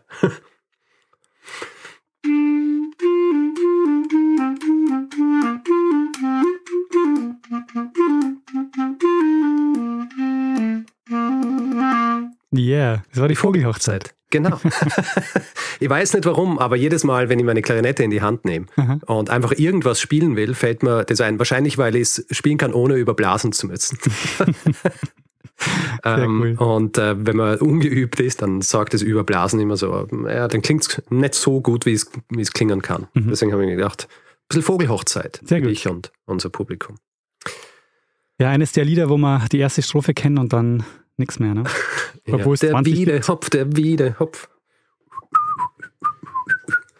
Ähm, mir fallen dann auch immer nur die Vogelnamen ein und nicht, was sie tatsächlich tun. Ja, genau. Ähm, eine Sache noch, Richard, äh, ein Feedback hm. zur Folge 350 zum Bauernkrieg. Mhm. Und zwar geht es um den Michael Geismeier, den berühmten Tiroler Bauernführer, über den ich da rede. Ja. Und die Geschichte geht ja so, dass er so seiner Zeit voraus war, weil er so einen freien Bauernstaat entworfen hat mit der Tiroler Bauernordnung. Ja. Und Florian hat sich gemeldet, der hat an der Uni Innsbruck Geschichte studiert und eine Diplomarbeit über Geismeier geschrieben, und zwar Aha. über den Mythos Michael Geismeier. Die Arbeit heißt Die Produktion von Mythen im geschichtswissenschaftlichen Forschungsprozess am Beispiel Michael Geismeier und der Tiroler Landesordnung. Aha. Und ich sage mal so, man kann so ziemlich alles, was über sein Leben kolportiert ist, äh, anzweifeln. und es wirkt wohl eher so, dass einfach ein Mythos um ihn herum entstanden ist ähm, in, im Nachgang. Also alles, was man so ihm zuschreibt, die Tiroler Landesordnung zum Beispiel, mhm. ähm, da gibt es zum Beispiel ähm, die Vermutung, dass die erst 70 Jahre nach dem Tod ihm zu Unrecht zugeschrieben wird. Das Studium in Padua ist überhaupt nicht belegt, also da finden sich keine Nachweise. Also mhm. es deutet vieles darauf hin, dass einfach so in der, erst ab den 60er Jahren so dieser Mythos um Geismeier ähm, entstanden ist und der halt jetzt auch so ja, weitergetragen wird, einfach weil man gerne diese Figur Geismeier hätte, so als den Vorkämpfer für eine christlich-demokratische Bauernrepublik. So, man hätte einfach gern diesen revolutionären Denker und den erschafft man sich über diesen Mythos, aber hat wahrscheinlich nichts mit der echten Figur Geismeier zu tun oder mit der echten Person hm. Geismeier. Ja. Ah, ja, es ist schwierig. Ja, also äh, Quellenkritik genau. ist grundsätzlich schwierig. Und äh, gerade bei solchen Personen. Aber sehr interessant. Quellenkritik ist nämlich auch genau das richtige Stichwort. Ähm, also man müsste sich das mal genauer anschauen, was tatsächlich so, also diesen Mythos dann auch äh, ausmacht. Aber äh, Florian schreibt, dass es ein Buch gibt von einem Historiker, dem Giorgio Politi. Und der hat eine Monographie dazu geschrieben, wo er eben diesen Mythos ähm, sehr schön aufzeichnet. Aber die wird halt im deutschsprachigen Raum überhaupt nicht gelesen. Hm. Ja. Die Sprachenproblematik ist ja, glaube ich, noch immer eine größere Problematik, als man es glauben würde, mhm. oder? Mhm. Also so, dass tatsächlich äh, Dinge zum Beispiel im deutschsprachigen Raum einfach nicht einfließen, weil viele halt nicht in der Lage sind, andere Sprachen zu lesen oder die Sprachen nicht so verbreitet sind. Ich stolper nämlich manchmal über sowas Ähnliches auch und denke mir dann, es ist ja schon absurd, dass das heutzutage noch immer so eine Rolle spielt, oder? Voll, also aber wir leben in dieser globalisierten Welt, aber Sprache ist oft noch immer so eine Hürde. Mir geht es aber auch oft selber so. Also wenn ich ja, in der Recherche okay. bin und ich habe ein Buch, keine Ahnung, da geht es um, um Spanien und ich sehe, ah, da gibt es keine englische Monographie dazu, sondern nur spanische Bücher, dann äh, mache ich das Thema normalerweise nicht, weil ich mir das nicht ja. zutraue. Und das ist innerhalb von Europa. Ja. dann, äh, wenn man das dann extrapoliert auf alles, was außerhalb von Europa ist, dann, dann ist es natürlich nicht verwunderlich, dass viel äh, der Geschichte, die man halt schreibt und die auch rezipiert wird, sehr eurozentrisch ist eigentlich. Oder? Ja, ganz genau. In dem Fall kommt halt, glaube ich, noch dazu, dass man einfach in Tirol wahrscheinlich sehr gerne diesen Helden hätte. Ja. Ähm, Gerade in Tirol. Ja. Und ja. das will man natürlich nicht aufgeben. Deshalb rezipiert man dann immer wieder dieselben Quellen. Und ja. ich meine, das ist auch eine Geschichte, die wir ja auch oft erzählen, dass man einfach sich wirklich mal anschauen muss, woher denn die Quellen kommen äh, zu den Geschichten, die so erzählt werden. Mhm. Und wenn es immer eine Quelle ist, auf die sich da berufen wird, dann muss man eigentlich immer hellhörig werden. Mhm. Ja gut, Daniel, hast du noch Feedback, über das du sprechen willst? Weil ich bin durch und ähm, ich glaube, wir können zu einem nächsten Punkt, einer Neuerung dieses Formats übergehen. Eine, eine Geschichte habe ich noch. Eine Sache habe ich noch, die wir eigentlich hätten besprechen sollen, bevor wir zum Feedback oh. kommen sind. Und zwar, eine Hörerin, die Caroline, hat mhm. was super Gutes gemacht. Und zwar hat oh. sie eine Episodenliste auf Wikipedia angelegt. Und diese Episodenliste, die ist wirklich cool, weil man kann da so Wikidata-Objekte hinterlegen. Ich weiß nicht, wer das kennt bei Wikipedia. Man kann quasi so Objekte anlegen und äh, kann die eben so mit Inhalt füllen. Hm. Und sie hat eben eine Episodenliste angelegt und ähm, sie schreibt uns, ob wir noch Ideen haben, was man da noch tun könnte. Und das wollen wir ja mit euch teilen. Vielleicht hat jemand von euch noch eine Idee oder vielleicht will jemand von euch mitarbeiten und das ein bisschen auffüllen und äh, besser machen. Ich meine, die Liste ist so äh, komplett. also ich finde das fantastisch, ja. weil es halt nicht nur mit Name und mit der Dauer, mit dem Link dazu, mit dem Thema und die Themen dann auch so, dass sie dann teilweise zu den, wenn es einen gibt, entsprechenden Wikipedia-Artikeln verlinken etc. Also das, äh, ich empfehle allen, die äh, sich durch unser Archiv graben wollen, einfach auf die Wikipedia-Seite unserer Episoden zu gehen, statt auf unsere Seite. Das ist eigentlich das bessere Archiv, ja, das muss man echt sagen. Absolut, ja. Also auch viel übersichtlicher und kann man schneller durchgehen. Und es gibt ja dann eben auch den Link direkt auf unsere Seite, wenn man sich dort anhören will. Das ist fantastisch. Aber sie sagt eben, man kann ja noch viel mehr und komplexere Sachen machen. Also man kann sich da auch Grafiken ausgeben lassen, zeitliche Verteilungen und so ähm, anlegen. Hm. Und also genau, wer da Lust und Zeit hat, äh, sich das mal anzuschauen, das könnte lohnenswert sein. Zum Beispiel, es ist dann nach Jahren sortiert und dann sieht man 2015 und man sieht, okay, die Durchschnittslänge ist anfangs so 13, 14 Minuten, dann wird es irgendwie mehr, 18, 19. Dann haben wir schon eine gehabt, die 27, dann 29 Minuten geht und dann wird es halt immer mehr. Ja. Und irgendwann ist dann die Durchschnittslänge halt so 40 Minuten. Sehr Großartig. Cool. Aber da ist es jetzt, glaube ich, schon konstant. Und nicht so wie hier, wo wir einfach äh, drauf losreden und relativ wenig schneiden. genau. Also äh, vielen Dank, Caroline, äh, dass du dir die Mühe gemacht hast. Ja, vielen herzlichen Dank. Ich finde es äh, super. Ja, echt großartig. großartig. Ich bin begeistert. Das ist unser, ähm, wie soll ich sagen, äh, wir haben hier jetzt schon etwas, was auf ewig im Internet stehen wird. Also selbst in unserer Seite dann mal, aber Wikipedia, wir sind verewigt dann. Könnte es da keine Löschdiskussion geben drum und dann wird das alles dann doch noch gelöscht?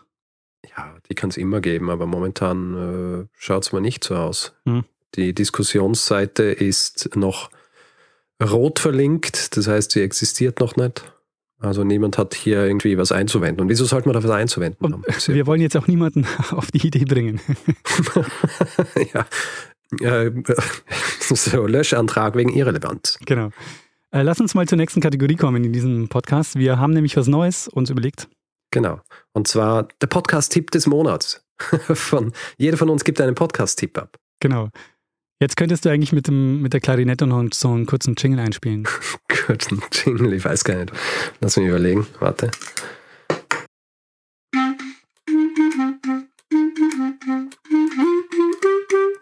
Es ist nicht wirklich ein äh, Jingle gewesen, es war äh, No Limit von Tour Limit. Hervorragend. Ähm, gut, dass du es dazu gesagt hast. Magst du anfangen? Ähm, ähm, ja, ich fange an. Und äh, zwar, es ist kein Geschichte-Podcast, sondern es ist einer, auf den ich ähm, äh, jetzt gestoßen bin, vor kurzem, den es auch schon seit einigen Jahren gibt. Er ist jetzt in der dritten Staffel und der heißt Dead Eyes. Kennst du den? Nee. Dead Eyes ist von einem Schauspieler namens Connor Ratliff. Und in diesem Podcast geht es darum, dass er rausfinden will, warum er damals, als er eigentlich gecastet wurde für die HBO-Serie Band of Brothers, warum er, nachdem Tom Hanks über ihn gesagt hat, dass er Dead Eyes hat, wieder gefeuert worden ist. Ah. Also, also es klingt jetzt so absurd, aber es ist tatsächlich eben, und es ist ja 2001 gewesen, diese Serie. Mhm. Und er wird gecastet für eine Minirolle. Ja, wirklich eine Minirolle ist schon gecastet und so weiter. Und in dieser Episode hat Tom Hanks Regie geführt und er wird dann von seinem Casting-Menschen oder seinem Agenten angerufen und gesagt, er muss noch einmal zum Studio kommen, weil Tom Hanks ist jetzt da und er hat irgendwie Bedenken und er möchte ihn noch einmal sehen und er soll noch einmal seine Lines sagen. Dann kommt er hin, ist fünf Minuten mit Tom Hanks in einem Raum und äh, liest seinen Text oder halt spielt seinen Text und fünf Minuten später wird er dann gefeuert. Wegen Dead Eyes. Wegen Dead Eyes. Tom Hanks sagt ihm das nicht direkt so, es wird ihm so zugetragen, mhm. dass Tom Hanks über ihn gesagt hat, er hat Dead Eyes. Und er versucht, und das Ganze ist so recht ähm, narrativ erzählt, es äh, ist so sehr introspektiv. Er möchte halt rausfinden, was da passiert und interviewt eben äh, äh, seine ganzen Freunde und Bekannte und viele von denen kennt man auch. Mhm. Das ist einfach sehr unterhaltsam gemacht. Weißt das Konzept klingt jetzt ein bisschen äh, weird, aber also man kann so richtig durchbingen. Finde das raus und äußert sich Tom Hanks auch noch dazu? Äh, das möchte ich jetzt nicht sagen. Okay. Ja. Aber ja, ich sage nichts dazu. Aber Verstehe. es ist äh, auf jeden Fall sehr unterhaltsam. Aber er hat noch andere Rollen bekommen, also es war nicht das Ende seiner Karriere. Ähm, er war dann lange Zeit, glaube ich, schon äh, sehr, also hat nicht viel gemacht, er ist dann mhm. wieder eingestiegen. Ich glaube, man kennt ihn aus Orange is the New Black. Da mhm. spielt er, glaube ich, einen Anwalt, wenn ich es richtig in Erinnerung habe. Aber eher so kleinere Rollen. Verstehe. Ich meine, es gibt ja auch Rollen, wo die Dead Eyes vielleicht sehr gut passen würden, ne? ja, schon. Aber ja, nein, es ist, äh, hör da mal rein, es ist echt sehr spannend. Sehr cool. Dead Eyes ähm, gibt es überall, wo es Podcasts gibt oder unter headgum.com slash Dead Eyes. Gut, Daniel, was ist mit deinem Tipp? Meine ist ganz anders. Tipp des Monats. Ja, ja meine ist ganz okay. anders. Viele oder eigentlich äh, die wenigsten äh, werden über mich wissen, dass ich äh, dass ich großer Fan eines Kartenspiels bin. Von, Uno. von Magic the Gathering. Und oh. ähm, es gibt einen Podcast, den Martin Fischer macht, den du vielleicht noch kennst. Der war nämlich mal ja, bei uns ja. zu Gast. Mhm. In Folge 53, da hat er uns was über die Berliner Mauer erzählt. Und äh, der macht auch den Podcast Staatsbürgerkunde. Und nicht nur das, er macht den Podcast Tasty MTG. Und das ist ein Podcast, da geht es um alle Fragen des guten Geschmacks rund um Magic the Gathering. Und äh, das ist total gut und liebevoll gemacht und äh, ich liebe wirklich jede einzelne Episode, weil die nicht nur so Set-Reviews machen, sondern die sich auch immer so Geschichten dazu überlegen und das Ganze ist immer eingebettet eben in, eben bei Tasty MTG, da gibt es immer eine Vorspeise und ein Hauptgericht und eine Nachspeise und das ist einfach mit sehr viel Detailliebe gemacht und das äh, genieße ich sehr äh, jeden Monat. Sehr gut. Also monatlich erscheint es. Genau. Mhm. Äh, findet ihr unter Tasty MTG und werden wir natürlich auch verlinken in den Show Notes. Mhm. Magic the Gathering, das habe ich auch nicht gewusst über dich. Ähm, ja, es ist wirklich eine, sage ich mal, erkaltete Liebe. Ich habe ähm, mhm. in meiner Schulzeit wirklich mit den Karten gespielt und ja. äh, inzwischen aber halt nur noch die Online-Varianten, weil ich einfach auch nicht mehr, also erstens nicht mehr die Zeit habe, mich so viel mit den Karten zu beschäftigen und zweitens einfach auch zu keinen Orten mehr hingehe, wo ich dann spiele, sondern wenn, dann muss das wirklich so bei mir zu Hause am mhm. Rechner passieren. Und ja. ja. die Möglichkeiten sind halt jetzt mittlerweile wirklich auch ganz gut. Es gibt so ähm, Arena heißt es, ähm, da kann man eigentlich ganz schön spielen, auch wenn die, wie man so schön sagt, die Economy dort nicht so ideal ist, aber mal, es ermöglicht mir zumindest ähm, an diesem Spiel teilzuhaben. Die Economy ist da. Ich will gar nicht wissen, was das bedeutet. Ja, weißt du. Nein, ich will gibt, schon wissen, was es bedeutet. Es gibt halt Gold und es gibt Gems, also Edelsteine. Hm. Und sie bauen es halt so, dass du halt möglichst viel Geld investieren solltest. Uh, ist so Pay-to-Win-Geschichte. Ja, das, das Hauptproblem ist, ähm, also du kannst schon, du, du gewinnst halt zum Beispiel Gold, wenn du gewinnst und mhm. ähm, kannst die dann auch eintauschen in Gems, aber das Hauptproblem ist, die Karten, die haben bestimmte Arten von, ähm, wie oft die vorkommen. Ja. Und du kannst aber nicht wirklich direkt Karten kaufen, sondern du kannst die nur eintauschen in Wildcards und dieses Wildcard-System ist eine Katastrophe. Verstehe. Es soll dich halt animieren, so viel Geld in dieses System zu stecken wie möglich. Ja, ja.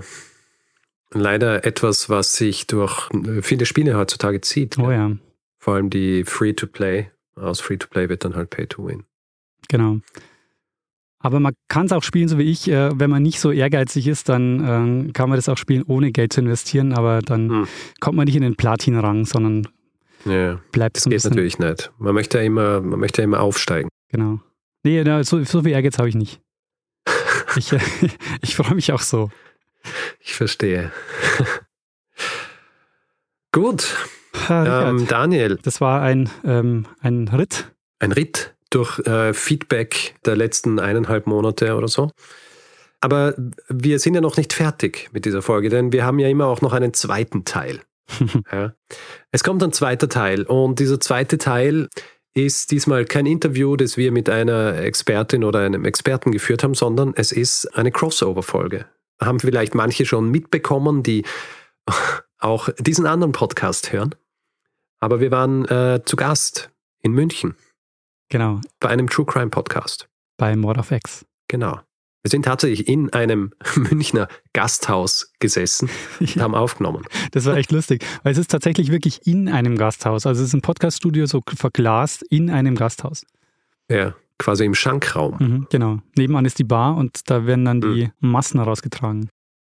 Genau, ähm, da haben wir eine Folge aufgenommen mit Lynn und Leo von Mod of X haben uns gefragt, ob wir äh, nicht mal mit ihnen eine Folge gemeinsam machen wollen. Und wir haben das gerne angenommen, weil wir, ja, also wir machen ja auch ab und zu mal so historische Kriminalfälle. Und da war es mal interessant, so bei den Profis vorbeizuschauen. Und, äh, bei den True Crime Profis. Genau. Und äh, wir haben so ein bisschen die historische Expertise eingebracht und äh, Sie haben den, den Fall erzählt und genau, war sehr schön. Also vielen Dank für die Einladung. Es hat sehr viel Spaß gemacht. Ja, hat es auf jeden Fall. Und wer Mod of X auch hört, der hat diese Folge höchstwahrscheinlich jetzt schon gehört, äh, weil die bei Ihnen schon veröffentlicht wurde. Bei uns ist es jetzt Teil ähm, des Feedgags. Also es geht um mysteriöse Vorgänge auf einer Galapagos-Insel in den äh, 30er Jahren. So ist es. 1930er Jahren. Noch 1930er Jahre, genau. Gut, in diesem Fall wünschen wir euch ähm, viel Vergnügen mit diesem True Crime Geschichte crossover.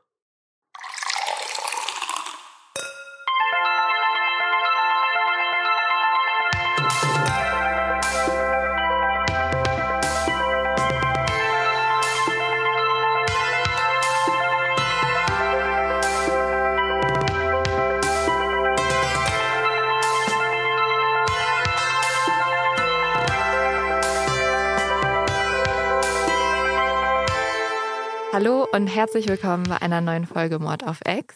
Hallo. Wir haben ganz besondere Gäste. Uh. Hallo. Wollt ihr euch selber vorstellen? Sollen wir euch vorstellen? Was wollt ihr? Lieber selber bitte. Wir können uns, glaube ich, selber vorstellen, oder? Fang du mal an, Richard. Ja, also mein Name ist Richard. Äh, mein Name ist Daniel. Und wir machen gemeinsam einen Podcast, der nennt sich Geschichten aus der Geschichte. Und wir ähm, haben uns gedacht, wir machen uns jetzt einfach mal richtig doll selber Konkurrenz und stellen euch diesen wundervollen Podcast vor mit zwei Leuten, die eigentlich viel mehr Ahnung haben als wir. Nee, nee, nee, nee, nee. Eigentlich andersrum formuliert. Wir waren total schlau und haben uns gedacht, wir holen uns ah, einfach ja. richtig gute Experten uns Aha. in die Folge rein, damit wir nicht mehr über das ganze Geografische und Historische sprechen müssen und mhm. eventuelle Fehler machen. Ja. Und das jetzt vermeiden. Jetzt also haben wir euch. Fehler machen wir auch. so ist nicht. Nein, das darf doch nicht sein. Das, das wird jetzt rausgeschnitten. Das schneiden wir. Nein, aber ähm, wir sind sehr happy, dass ihr hier seid, weil ihr sprecht ja in eurem Podcast auch, auch manchmal über Kriminalfälle tatsächlich. Oh ja. Mhm. Weil ich habe neulich auch gedacht, also ehrlich gesagt, bei uns ist immer die Frage, die uns Leute stellen, so, was ist, wenn es irgendwann keine Fälle mehr gibt? Meine Eltern sind immer ganz entsetzt und sind so, hm. Lynn, du hast irgendwann keinen Job mehr, weil vielleicht gibt es irgendwann keine Verbrechen mehr. Und dann denke ich immer so ganz im Ernst, guckt euch die ganze Geschichte der mhm. Menschheit an. Es ja. sind alles Verbrechen. So. Oh ja. Also, oh ja. Aber um einmal kurz einen Podcast von euch ein bisschen einzuordnen, weil für die Leute, die es noch nicht gehört haben, macht es, holt es nach. Es ist ein Podcast, in dem ihr über die Geschichte sprecht und dann einzelne Geschichten aus der Geschichte heraussucht, wo man, wo man mehr drüber erfahren könnte. Und ich habe in der letzten oder vorletzten Folge von euch einen Satz gehört, weiß gar nicht mehr, wer es von euch war, wo ihr gesagt habt, ja, irgendwie ist ja eh alles interessant. Und das stimmt, stimmt schon irgendwie, ja. ne? Also ihr habt uns angekündigt, dass ihr in dieser Folge über Pflanzen reden wollt. Also ich glaube, alles kann irgendwie interessant sein, wenn man sich die richtigen Infos sucht. Ja. ja, weil die Kontexte so entscheidend sind. Also äh, das ist äh, im Grunde genommen ist jede Geschichte auch wichtig zu erzählen, weil in jeder Geschichte steckt auch so ein Wissen drum über die Zeit, über die Gesellschaft und um die, wenn man die Welt besser verstehen will, dann muss man diese Kontexte kennen. Mhm. Hat ja auch teilweise viel mit heute zu tun. Also mhm man kann ja aus der Geschichte auch viel erklären, wo wir heute sind. Also guckt man genau. sich jetzt gerade irgendwie Russland an und äh, den ganzen Konflikt. Ja. Das ist ja immer ganz spannend zurückzublicken. Aber ähm, ich habe mir überlegt, Leo hat gesagt, es ist Kindergarten, aber ich will es trotzdem machen. Es ist, glaube ich, ganz passend zu unserer aktuellen Folge und äh, vielleicht erfährt man ja dann noch ein bisschen was über euch oder auch über uns. Und zwar wollen wir ja heute über eine einsame Insel sprechen und deswegen hm. meine Frage zum Anfang, welche drei Dinge oder ihr könnt auch mehr oder weniger sagen, würdet ihr mit auf eine einsame Insel nehmen? Oh je, eiskalt Ich packe meinen Koffer und nehme mit. Leo hat schon gesagt Waffeln, oder? Wohin? Also ja, mein Hund und Waffeln. Waffeln sind sehr lecker. Aber dann nimmst du ein Waffeleisen und teichst du separat in so einer Flasche mit oder was ist der Plan? Da muss ich ja schon, habe ich schon direkt drei Sachen, ne? Ja. Und darf der Teig nie ausgehen? Ja. Hm. Sind, ich brauche einfach das ganze, die ganzen Werkzeuge und Pflanzen, die ich anbauen muss, um, und da kommen wir zu Pflanzen wieder, die ich, um äh, Waffeln.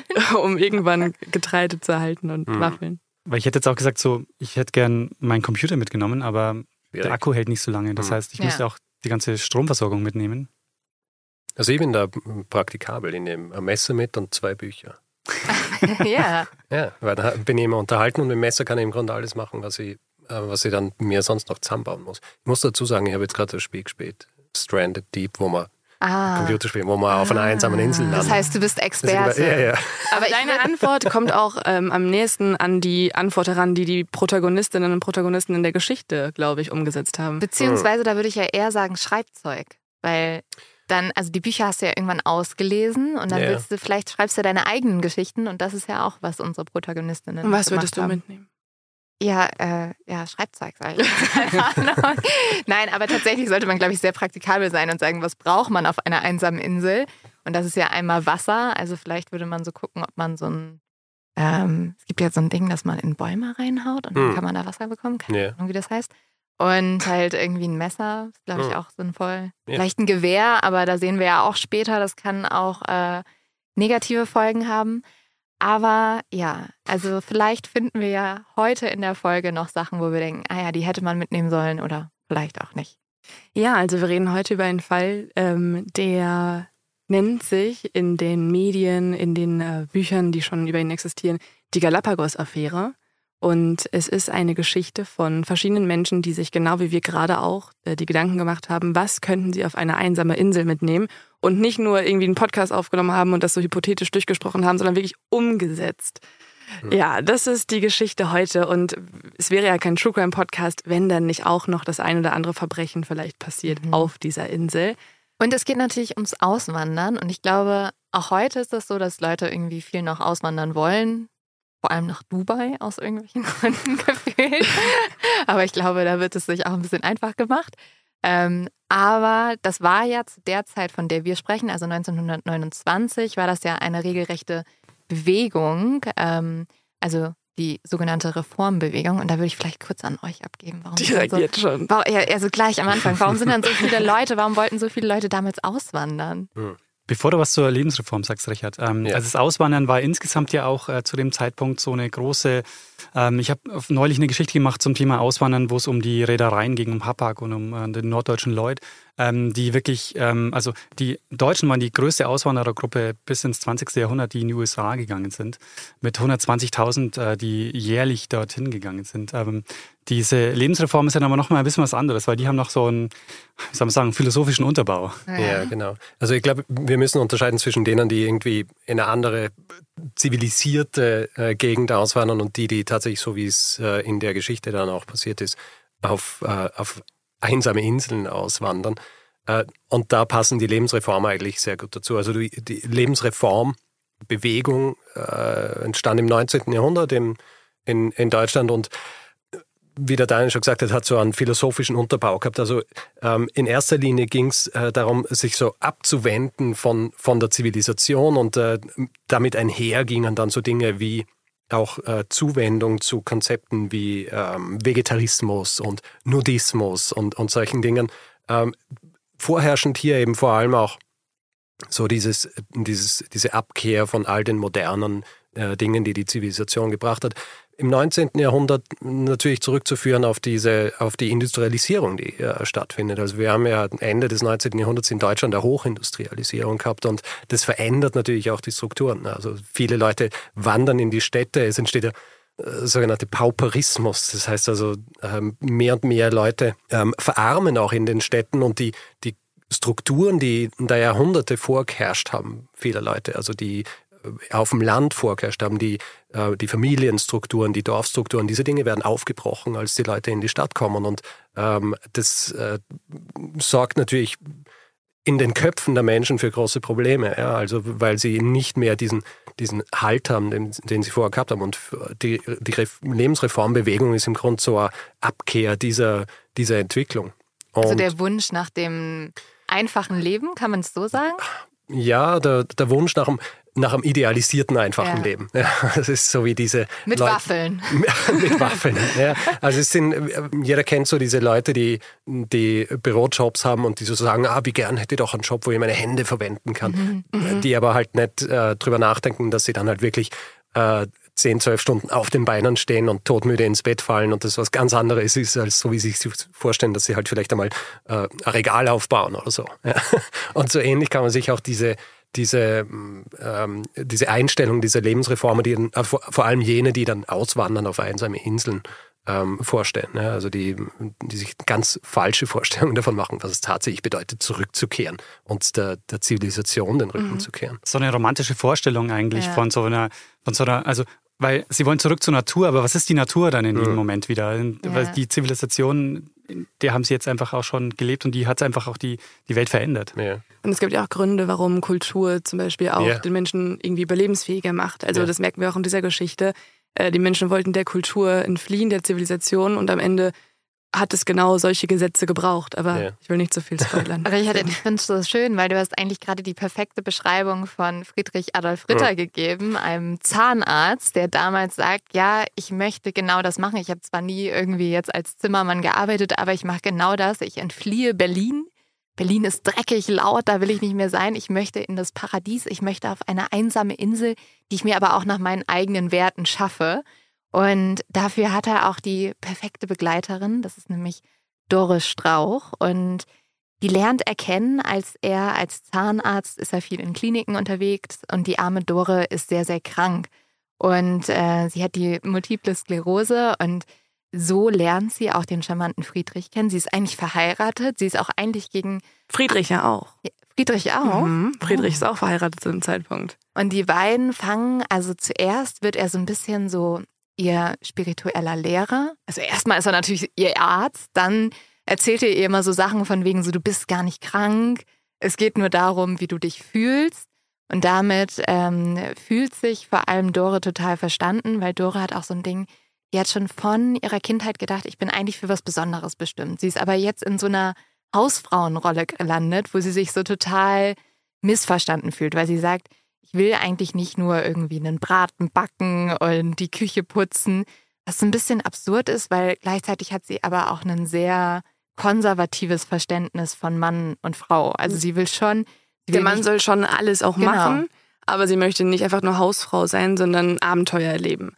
Und da wirkt Friedrich wie die richtige Person für genau so ein Abenteuer. Ich finde es auch spannend, du hast gesagt, er ist Zahnarzt. Er hat ja davor auch so viele andere Sachen gemacht. Also er hat, ich kann es gar nicht alles aufzählen, Philosophie studiert, irgendwie auch äh, irgendwelche andere, Chemie, Biologie, irgendwelche wissenschaftlichen Fächer noch und ähm, hat überall auch mal gearbeitet und man kann auch gar nicht so richtig ihn irgendwo einordnen in irgendeinen Beruf. Und ähm, er ist auf jeden Fall, das muss man festhalten, ein hochgebildeter Mann mit, mhm. mit sehr viel angelesenem Wissen. Er ist auch ein kleiner Philosoph. Also er ist ja äh, sehr großer Nietzsche-Fan. Und da würde ich jetzt, wie gesagt, auch nochmal an euch übergeben, ähm, damit ihr uns vielleicht mal kurz so einordnen könnt. Was heißt das denn? Also an was glaubt Friedrich? Was ist seine Vorstellung von einem perfekten Leben? Ja, das ist ein bisschen schwierig zu sagen bei Nietzsche, an, an was er tatsächlich glaube, an viele Dinge nicht geglaubt hat. Und äh, im Grund hat er sich von vielen Dingen abgewandt, ja, viele Dinge nicht mögen, die einfach vorherrschend waren zu jener Zeit. Also Nietzsche hat nichts gehalten vom, vom Bildungswesen zu jener Zeit. Er hat nichts äh, gehalten von, der, von dieser Art der Demokratie, die existiert hat. Die Politik hat er verachtet. Er, ähm, äh, Frauenverachtung war schon ein großer Teil von, äh, von Nietzsches Philosophie. Also passt es in Doris Weltbild so ein bisschen rein, dass sie sagt, ah, ich brauche schon jemanden, der mich beherrscht. Ja, ja Doro ordnet sich komplett unter. Ja, also er wird ja. ja, Friedrich wird ja für sie fast wie so ein Gott. Aber mhm. vielleicht hat das mhm. ja dann auch, dass er ja, ich glaube, äh, ich glaub, bei dieser Beziehung von den beiden spielen ja auch äh, unterschiedliche Dinge mit. Also hier die, vor allem die Philosophie von Ritter ist ja nicht nur Nietzsche äh, und es ist nicht nur Lebensreform. Vor allem er, äh, er will auf diese Insel und er will sich abkehren von der Zivilisation, aber er sagt ja auch, dass, es, dass er nicht zurückkehren will zu den, zu den Bilden, wie er sie nennt. Man muss dazu sagen, dass er auch zu allen anderen Dingen, die er war, ein ziemlicher Rassist war. Ähm, also die, die Dinge, die er schreibt und wie er sie schreibt, ähm, er also hat Nietzsche jetzt. Ne? Nietzsche und ja, genau. Ritter. Also Ritter und, selber ah, auch. Ja, ja, also äh, Nietzsche auch und Ritter in und seiner Friedrich Philosophie. dann halt dadurch auch, ne? Ja. Und deswegen, ähm, glaube ich, da spielen mehrere unterschiedliche Dinge mit, die, die ein bisschen eine verworrene Philosophie eigentlich produzieren. Ja? Es ist ein bisschen Flickenteppich bei mhm. ihm. Also weil er ja auch in diesen ganzen Bereichen war und ich glaube auch, es gibt keine so stringentes Denken bei ihm, sondern das ist alles so, er glaubt sich überall das raus, was er so braucht für sein, mhm. für sein Leben. Ja, aber das Gefühl hatte ich bei ihm. Also, dass er eigentlich die Anerkennung haben möchte und den Zuspruch und nicht so richtig weiß, wohin mit sich und wie er das bekommt und deswegen sich denkt, okay, wie kann ich irgendwas Außergewöhnliches schaffen? Er ist ja auch ein ausgesprochener Narzisst, was wir noch merken werden in dieser Folge. Und sich dachte, wie kriege ich jetzt den Zuspruch, wie kriege ich die Komplimente? Ah ja, ich besiedel einfach mal eine Insel alleine. Da soll kein anderer hin, nur ich möchte naja, da wohnen. Er und Dore. Also das ist und ja, Dore, genau. Er nimmt sie ja mit. Also sie verlassen jetzt beide ihre Ehepartner ich glaube, Doris Familie ist auch extrem entsetzt, weil einmal, ja, bricht sie ihre Ehe auf. Zweitens sagt sie jetzt, ah, ich gehe auf eine Galapagos-Insel und ich lasse Deutschland hinter mir. Und ich glaube, die ganze Familie hat auch gedacht, oh Gott, die sehen wir nie wieder. Ähm, und ja, die beiden beschließen jetzt, sie suchen sich eine Insel aus. Dafür gehen sie immer in die Bibliothek in Berlin und schauen mal, was, was gibt es da. Und sie wollen ja eine Insel haben, wo ähm, bisher niemand gewohnt hat. Und da finden sie eine, die gehört zu den Galapagos-Inseln. Und zwar ist das Floriana. Und Floriana, jetzt finde ich tatsächlich, wir haben hier so ein tolles Soundboard. Äh, Leo, kannst du einmal diesen heiligen Sound machen? Wir nehmen sehr professionell in einem Wirtshausstudio auf. Ja, danke, liebe, äh, liebes Herrschaftszeitenteam. Ich weiß nicht, ob ich den richtigen Button finde. Nein. Doch, den wollte ich. Den? Achso, nee, ich wollte den mit dem. Sie kommen ins Paradies. Sie kommen ins Paradies. Da kommt erstmal die Vorstellung. Sie denken, kommt. Sie kommen ins Paradies. Stimmt. Sie kommen ins Paradies. Also, Floriana, das Paradies. wow. Genau. Aber eigentlich empuppt es sich sehr schnell als eine Insel, auf der sie nun überleben müssen. Okay, genug von diesem Soundboard. Im Juli 1929 brechen Dore und Friedrich zu diesem Inselparadies am Ende der Welt auf. Und zwar mit dem Schiff. Und das ging damals alles nicht so schnell wie heute. Also sie brauchen mehrere Monate, um anzukommen. Und dann erreichen sie aber Floriana. Und wie Leo schon an dem schönen Soundboard gezeigt hat, für sie war es erstmal das absolute Paradies. Also sie, ähm, Dore beschreibt das, sie hat darüber ein Buch geschrieben, so, so schön, dass sie sagt, ja, wir haben alles erstmal am Strand liegen lassen, haben uns an den Händen gefasst und sind also auf diese Insel draufgelaufen, wie so zwei Kinder, weil alles war so schön. Man hat irgendwie den Sonnenuntergang gesehen, Haie im Wasser. Ich weiß nicht, ob das so schön ist. Ähm, gerade, wenn man nicht selber im Wasser ja, ist. Ja, wenn man nicht okay. selber im Wasser ist.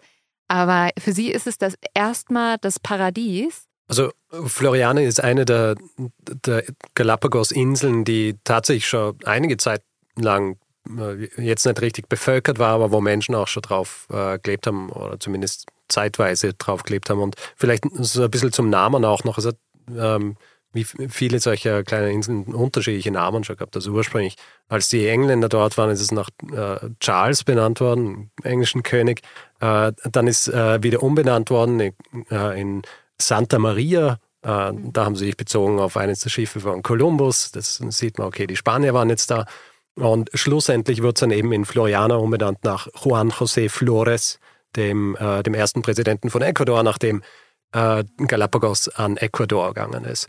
Und es ist tatsächlich schon bevölkert gewesen, aber nicht von Auswanderern, sondern in erster Linie von Piraten, mhm. Äh, die sich, die dort halt Camp aufgestellt haben. Walfänger waren auch dort und Tatsächlich ist auch so eine kleine Post aufgebaut worden. Also Post mhm. hat es geheißen. Also es war ähm, im Grund war es dann ein Fass, wo, mhm. die, wo äh, die Sachen quasi hinterlegt worden sind. Ja, das wird ähm, ja für Dora und Friedrich jetzt auch sehr nützlich, weil ja. so können sie ja jetzt immer wieder noch Briefe nach Hause schicken durch diese Post ja. von den Walfängern ja. eigentlich. Aber es ist super skurril, dass so eine Art von Infrastruktur durch so ein Holzfass ja. irgendwie existiert hat. Ja, eben, man braucht halt nur diesen einen Punkt. Ich meine, dazu muss man auch sagen, dass alles, was ja dann auf dieser Insel existiert, das hat hochtrabende Namen wie Haus und, und, und mhm. Post und all solche Dinge, aber wenn man es dann tatsächlich äh, sieht, wie es ausgeschaut hat, das waren, äh, waren halt Wellblechhütten und solche Ja, die Dinge. Insel ist ja auch mini. Also man denkt yeah, bei Insel erstmal, wenn man auch schon Post hört, was ja dann einfach ein Fass war, wo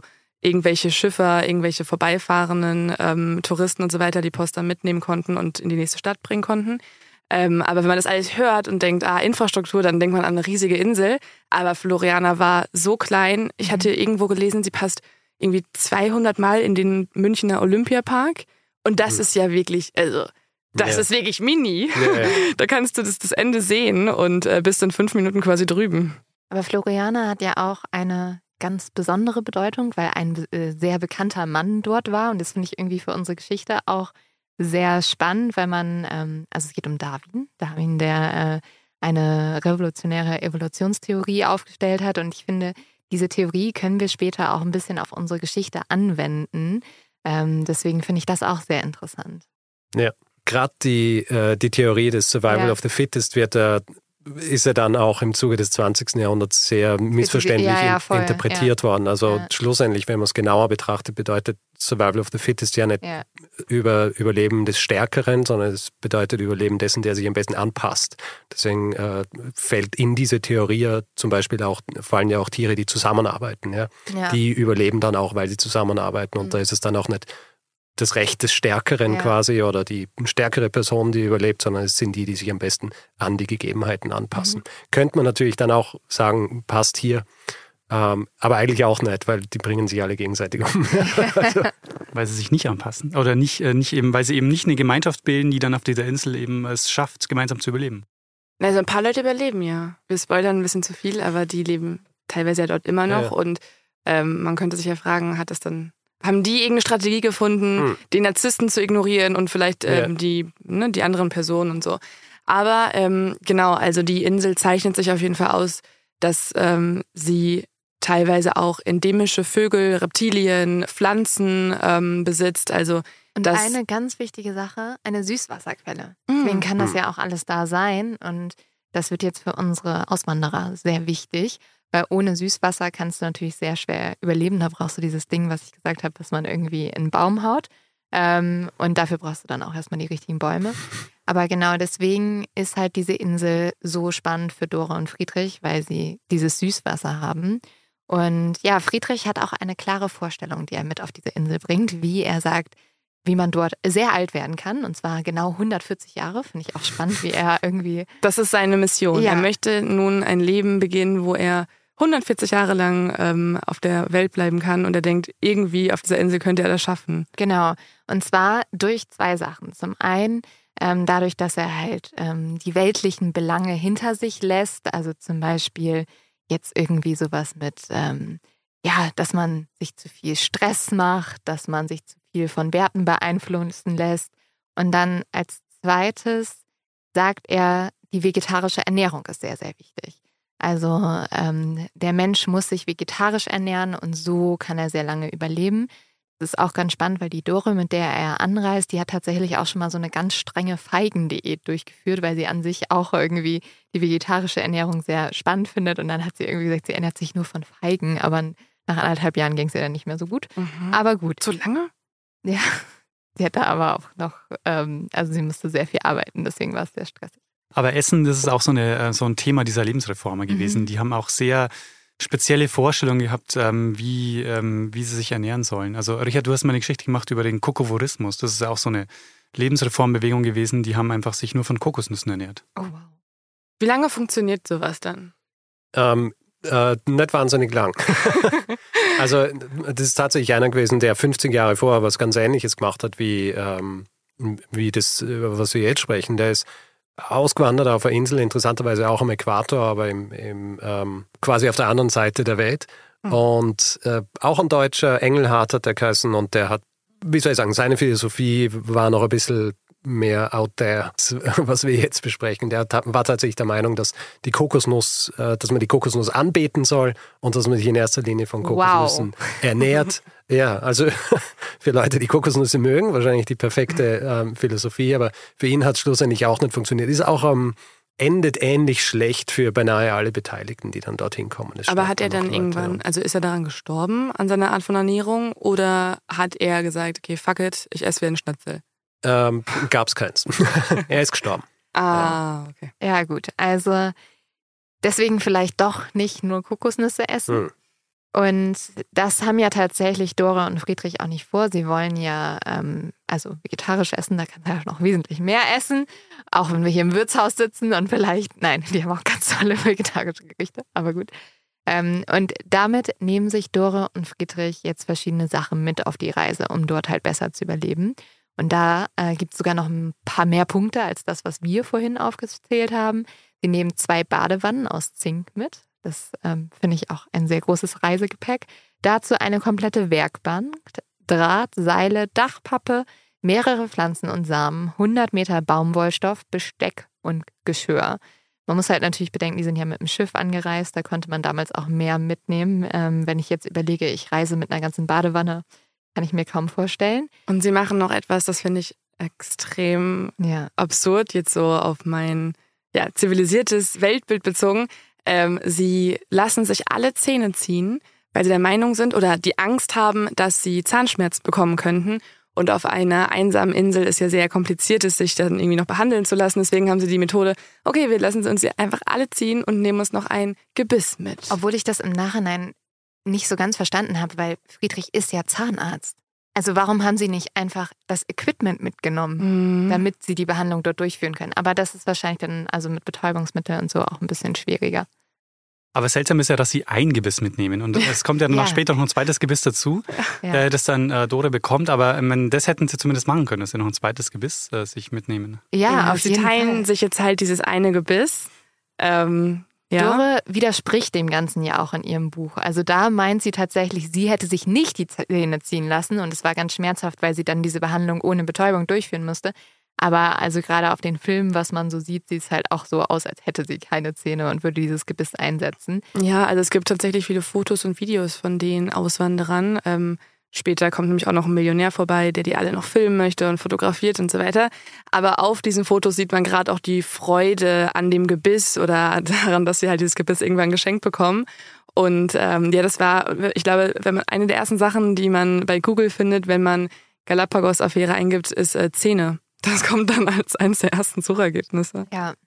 Aber das ist ja auch ein bisschen absurd. Also Friedrich hat tatsächlich, glaube ich, sich auch die Zähne ziehen lassen, weil er dachte, dass man dann auch mehr schmecken kann oder hat es zumindest behauptet. Er schreibt es in seinen Briefen. Ja. Er hat gesagt, die Welt ist viel, viel schöner ohne Zähne. Er hat jetzt erst begriffen, wie gut alles schmeckt. Das ist super, weil ich kriege bald äh, vier Weisheitszähne gezogen. Da werde ich jetzt an Friedrich denken.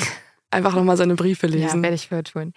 Aber genau, die beiden landen jetzt auf Floridana und die denken erstmal, es ist total schön, aber schnell stellt sich dieses Paradies halt als nicht so idyllisch und vor allem so einfach heraus, wie sie am Anfang gedacht haben. Das liegt zum einen darin, dass Dore ja MS hat und deswegen natürlich auch nicht so gut gehen kann. Also sie hat so einen Gehstock und sich darüber aber auch über eine Insel ohne Infrastruktur zu bewegen, hm, ist natürlich auch nicht so einfach. Dazu kommt, die beiden haben sehr viel zu Hause vergessen und unter anderem zum Beispiel auch Lampen und ähm, die sind sehr nah am Äquator und deswegen geht halt das Licht immer schon um 18 Uhr aus und sie können gar nicht alles schaffen, was sie sich für den Tag vorgenommen haben. Und so sind sie sehr auf die Mitbringsel von vorbeifahrenden Schiffen angewiesen und bitten die halt immer, ihnen irgendwas mitzubringen. Und auch die heilige vegetarische Ernährung klappt nicht so ganz. Das liegt halt daran, dass die Vorräte sehr schnell aufgebraucht sind und das Anpflanzen, sie haben ja Samen mitgebracht, das geht halt nie so schnell, wie sie geplant haben. Und deswegen müssen sie auch zumindest am Anfang Fleisch essen. Die Frage ist dann, ob sie halt weiterhin Fleisch gegessen haben. Friedrich sagt ja eigentlich nicht, aber das wird für unsere Geschichte, glaube ich, auch noch interessant. Also, dass sie es erstmal brechen, kann man schon mal festhalten. Und darüber äußert sich Friedrich auch in vielen Briefen. Also, der sagt dann, ja, meine Philosophie ist eigentlich die des äh, Verzichts, aber ähm, sobald ich darauf angewiesen bin oder an dem Mordprozess eines Tiers, so nennt das irgendwie, ähm, beteiligt war, ist es meine Pflicht, dies auch zu essen, weil sonst Verschwendung wäre. Also man merkt dann bei Friedrich sowieso, der ändert seine eigene mhm. philosophische Ausrichtung noch einige Male. Ich glaube, es ist ja auch so ein bisschen jetzt, man merkt auch so die, die Grenzen der, der, der Philosophie versus mhm. sie sehen jetzt, was die tatsächliche Realität mhm. ist. Ja. Ja. Also äh, ja, eventuell muss man halt doch Fleisch essen, weil es gibt halt keine andere Möglichkeit. Ja. Und was auf jeden Fall auch sehr spannend ist, Friedrich möchte der Welt schon erzählen, was er dort erlebt und schreibt immer wieder Artikel darüber. Er ähm, schickt diese Artikel dann an verschiedene Zeitungsredaktionen in Europa. Die veröffentlichen auch äh, die Geschichte von, sie nennen das dann so Adam und Eva im Paradies, also die Aussteiger, die ins Paradies gegangen sind und erfinden auch so ein paar Gerüchte. Also zum Beispiel in einem Artikel steht, dass die beiden ähm, nackt auf der Insel leben und nur immer Stiefel tragen würden, weil sie dann nicht von den Dornen gestochen werden. Ja, sie, es wird halt auch stimmt so bisschen, nicht alles. Also. Ja, aber sie machen es halt auch so wirklich zu diesem ja, auch fast ein bisschen sexuellen Paradies, was sich die Leute vielleicht zu Hause gerne vorstellen würden. Ah ja, da laufen die alle nackt rum und haben Spaß und es ist alles wunderschön. So. Und vor allem, glaube ich, gerade in dieser Zeit, weil, also man muss sagen, zu Hause in der Zivilisation ist auch vieles nicht so schön. Wir haben gerade eine Weltwirtschaftskrise. Da sind die Leute ganz begeistert von diesen Geschichten. Und Friedrich schmückt das auch alles sehr aus und sagt auch, dass alles ganz gut klappt. Was auch ganz lustig ist, weil er macht selber gar nicht so viel. Also er lässt vor allem die arme Dore alles für ihn machen, sagt am Ende aber, ah, mein Garten, mein Haus, habe ich alles so schön gemacht. Und das Spannende hieran finde ich auch dieser Widerspruch. Also Einerseits möchte er, dass die ganze Weltpresse über ihn schreibt. Andererseits sagt er, aber ich möchte hier ganz alleine sein und ich möchte weit weg von dieser doofen Zivilisation sein, aber gleichzeitig möchte er dort auf jeder Titelseite sein. Ja, und das führt auch zu einer Sache, die er eigentlich immer vermeiden wollte, denn Friedrich möchte ja, ähm, hat er ja sehr, sehr oft gesagt, alleine leben. Er möchte alleine mit Dore auf dieser Insel sein, ohne irgendwelche anderen Menschen. Aber das Problem ist, wenn man darüber so viel schreibt und diese Poststelle immer wieder befüllt mit neuen Artikeln, dann ähm, werden auch einige andere Menschen darauf aufmerksam und so kommt es dazu, dass immer mal wieder Touristen vorbeifahren und viele davon bleiben auch nicht lang. Die merken recht schnell, okay, hier kann man jetzt nicht ganz so geil leben, wie ich dachte und hauen dann wieder ab und das macht Friedrich dann sehr glücklich, denn mit jedem wiederfahrenden Tourist hat er seine Insel wieder für sich. Bis auf eine Familie, die heißen die Widmers. Und die haben sich jetzt entschieden, auch dort auszuwandern und zu bleiben. Und die Widmers bestehen aus Heinz, der ist 41 Jahre alt, aus Margret, die ist 28 Jahre alt, und aus Heinz Sohn, der kommt aus der ersten Ehe und der heißt Harry, der ist tatsächlich auch krank, also eh nicht so die ganz beste Kondition. Margret zum Beispiel ist, ähm, Margret ist schwanger im sechsten Monat, als sie dorthin fährt Harry hat ähm, eine Krankheit, ich habe nur gelesen, Lungen- und Augenkrankheit und sein Vater, der Heinz, glaubt, dass das gute oder das tropische Klima seinem Sohn irgendwie gut tun würde. Aber das ist auch, also muss man auch sagen, fast auch wieder ein bisschen blauäugig. Also im sechsten Monat auf eine einsame Insel zu ziehen. Also, du sagst, du ich sagst glaube, fast ein bisschen blauäugig. Ja, also es ist blauäugig. Ich wüsste keinen Episode schlechteren ist. Moment yeah. als diesen. Sie nehmen auch noch ihre beiden Schäferhunde mit. Es sind alles so Dinge, also ein kranker Sohn, eine schwangere Frau, zwei Schäferhunde, die auch, glaube ich, nicht auf einer tropischen Insel wohnen sollten. Und man muss auch noch überlegen, das ist jetzt auch keine Zeit, da gab es jetzt kein Google Maps oder so. Du kannst nicht mal eben da schauen, ah ja, wie sieht diese Insel denn aus? Habe ich da irgendwie, ja, du gibt es überhaupt eine schnell. Süßwasserquelle? Mhm. Also du fährst da einfach hin und dir muss auch bewusst sein, also die Widmers kommen ja auch hin und dann merken sie ja auch, ist alles nicht so, wie sie gedacht haben und überlegen, kurz zurückzufahren, wissen dann aber, ah ja, das, wir kommen ja gar nicht mehr so einfach zurück. Also das, das hm. geht ja gar nicht. Die nehmen sich ja dann erstmal diese Höhle oder so, die mhm. sie dann vorfinden und bauen die dann aus. Also das ist ja auch so was, sie kommen dahin und im Grunde es, es steht ja nichts da. Und äh, also in dieser Situation dahin zu fahren, ist eigentlich, äh, also es ist wirklich blauäugig. Ja, Total. also ja, aber ich, ich kann es noch nicht nachvollziehen, warum man sich zu sowas entscheidet. Also es gibt einen Hintergrund, die, zum Beispiel die Margret hat auch ein Buch geschrieben, ähnlich wie die Dore. Das ist dann nicht an allen Stellen äh, gleich, sondern das sind zwei verschiedene Versionen von der Geschichte. Entscheidende Unterschiede. Es gibt entscheidende Unterschiede, die später noch relevant werden. Ähm, aber da begründen sie ihre Entscheidung auszuwandern mit der ähm, Weltwirtschaftskrise. Denn Heinz Wittmer zum Beispiel der hat vorher als äh, Sekretär für den Kölner Oberbürgermeister gearbeitet und das war kein geringerer als Konrad Adenauer, unser erster Bundeskanzler. Und ähm, er hat dann in der Weltwirtschaftskrise aber seinen Job verloren bei Konrad Adenauer. Dann kommt hinzu, und da könnt ihr, glaube ich, noch mal viel, viel mehr erzählen aus der Zeit, die ähm, hohe Arbeitslosigkeit, die steigende Inflation, die Widmers haben kein Einkommen mehr und deswegen nutzen sie ihre, ihr letztes Gehalt eigentlich nur noch für diese Schifftickets, die sich dann holen. Und das war es dann auch. Also sie haben entschieden, wir müssen dem Ganzen entfliehen und unser letztes Geld ist der Aufbruch nach Floriana. Ich glaube, das kann man auch noch äh, ergänzen. Es muss mal, ähm, diese, diese Fahrten dorthin waren ja auch wahnsinnig gefährlich. Also Schifffahren mhm. ähm, bis ans andere Ende der Welt im Grunde genommen war ja auch ein, ein, wahnsinniges Abenteuer. Es war nicht nur so, dass sie auf der Insel keine Infrastruktur hatten, überhaupt dorthin zu kommen, war schon, äh, mhm. war schon ein Risiko. Ja, also das Ding ist ja wirklich, dass man auch nicht so richtig wusste, worauf lässt man sich ein. Und ich glaube, das hast du ja eben auch schon erzählt, Leo, dass viele halt dachten, ja, ich fahre dahin und es ist alles paradiesisch. Die Schifffahrt ist auch paradiesisch. Mhm. Hat jetzt halt niemand ein Instagram Live-Video gemacht, wo man war, ah nee, hier ist alles nicht so geil, nur eins von fünf Sternen. Und Friedrich hat seine äh, Artikel natürlich auch total ähm, ja, ausgeschmückt und vielleicht auch ein bisschen besser äh, alles beschrieben, als es dann in Wirklichkeit ist. Also ich glaube, ein großer Teil dessen, also diese, wo wir uns jetzt denken, das ist äh, super blauäugig und warum tut man sich das an, wir müssen uns auch vorstellen, dass zu jener Zeit solche Artikel aus äh, anderen Enden der Welt und auch so Bücher wie zum Beispiel Karl May zum Beispiel mm, war, ja, yeah. war ja extremst beliebt. Äh, das sind alles Geschichten gewesen über, über entfernte Welten, die den Leuten unbekannt waren, mm. die aber so ein bisschen dieses Fernweh bedient haben. Mm. Ja, und auch diese, diese Flucht waren aus eben der, der Situation, in der sie in Deutschland waren. Und viele Leute, denen ist es wirtschaftlich nicht gut gegangen. Und äh, sie haben jetzt in diesen Städten, die jetzt immer größer worden sind, leben müssen, wo wenig Natur war, wo da entstehen ja zum Beispiel auch dann die Schrebergärten, also in, in dieser Zeit, wo die Leute dann äh, sich ihr, ihr kleines Paradies irgendwo bauen. Und äh, da ist es dann äh, nicht einmal mehr so außergewöhnlich, dass die äh, Leute sich dann überlegen, ja, aber vielleicht gibt es ja tatsächlich ein Paradies, wo ich hinziehen kann. muss ja immer in das Ganze hatte sogar einen Namen, irgendwie äh, Crusoe. Crusoe-Psychose. Also man mhm. äh, hat sich an Robin Crusoe inspirieren lassen und es hat eine regelrechte Psychose in der deutschen Bevölkerung ausgelöst von Leuten, die sich, die alle die Obsession hatten, auch halt so ein Leben zu führen. Mhm. Ein Leben, ähm, von die, also wo sie fliehen können mit Abenteuern auf dieser einsamen Insel. Tatsächlich hat Margaret Wittmer darüber auch in ihrem Buch später geschrieben und die schreibt, äh, beschreibt die Ankunft der kleinen Familie auf der Insel äh, wie folgt. Die graue Silhouette des kleinen Segelbootes taucht langsam im Dunst unter, der über dem Meer liegt. Die Umrisse des Bootes lösen sich mehr und mehr in einem Schleier auf.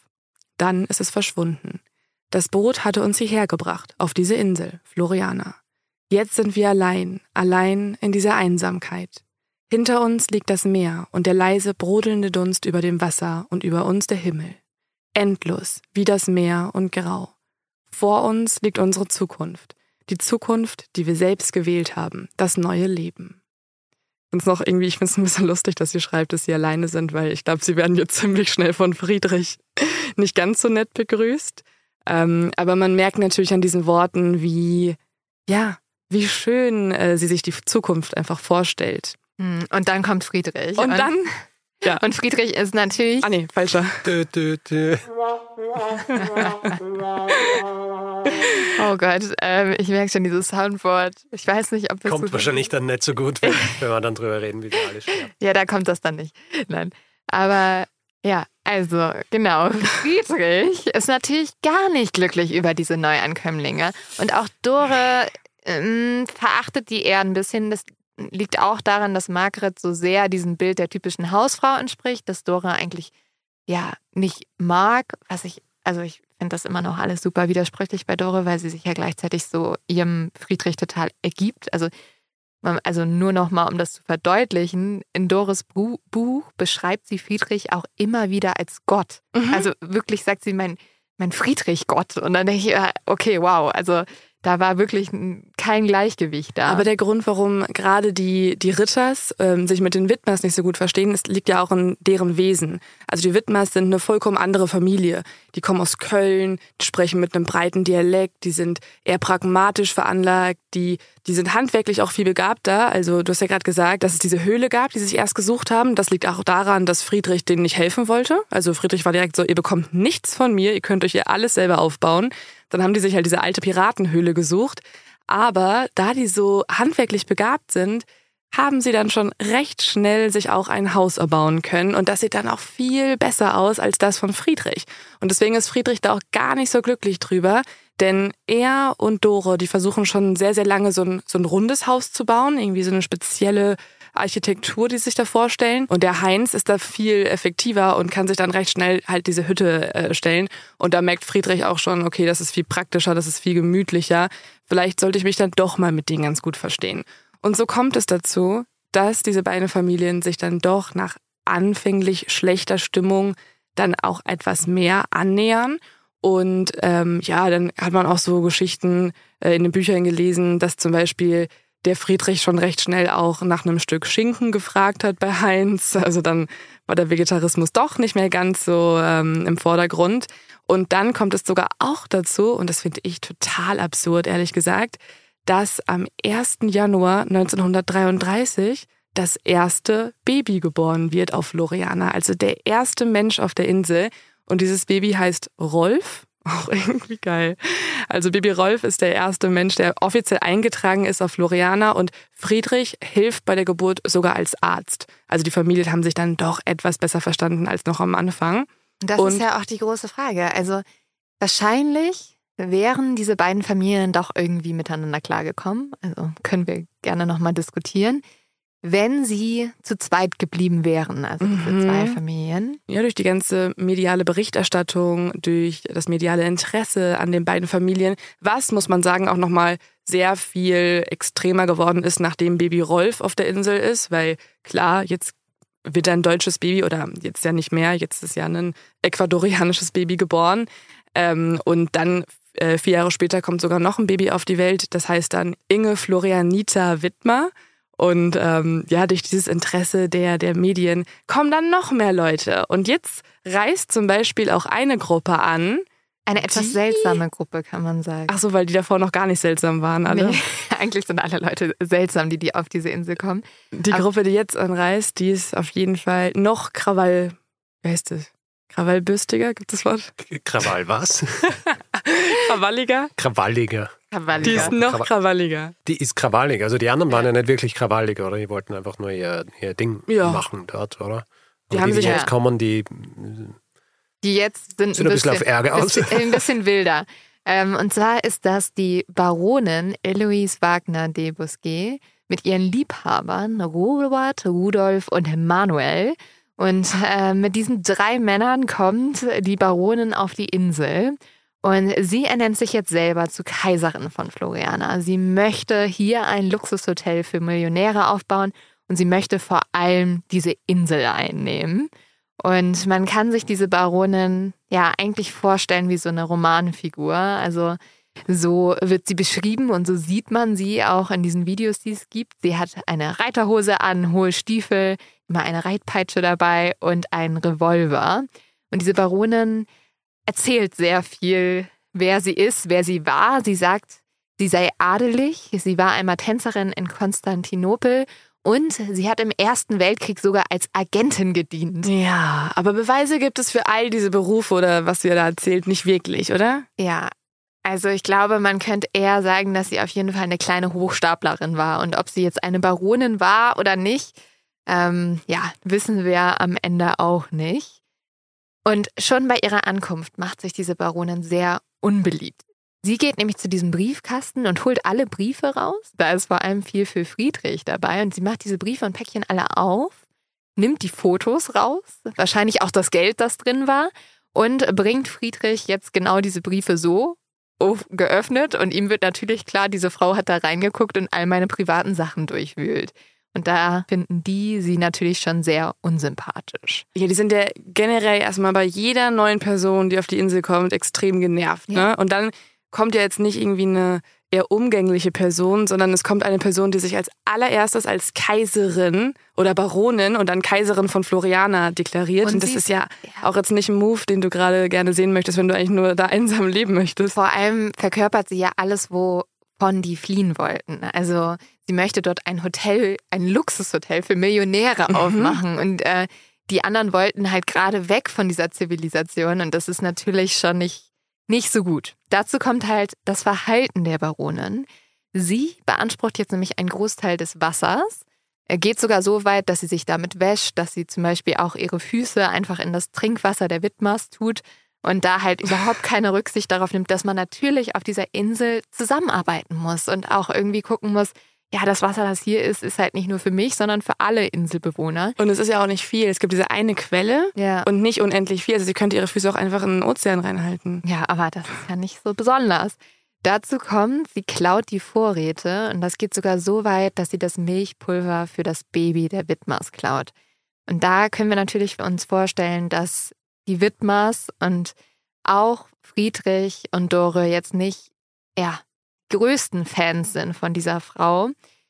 Dazu kommt, dass diese Frau auch, ja, gewalttätig ist, zumindest erstmal gegen Tiere. Sie schießt nämlich aus Spaß immer auf Hunde und das macht sie einfach, um sie dann später zu zähmen. Sie sagt nämlich, Hunde sind wie Männer.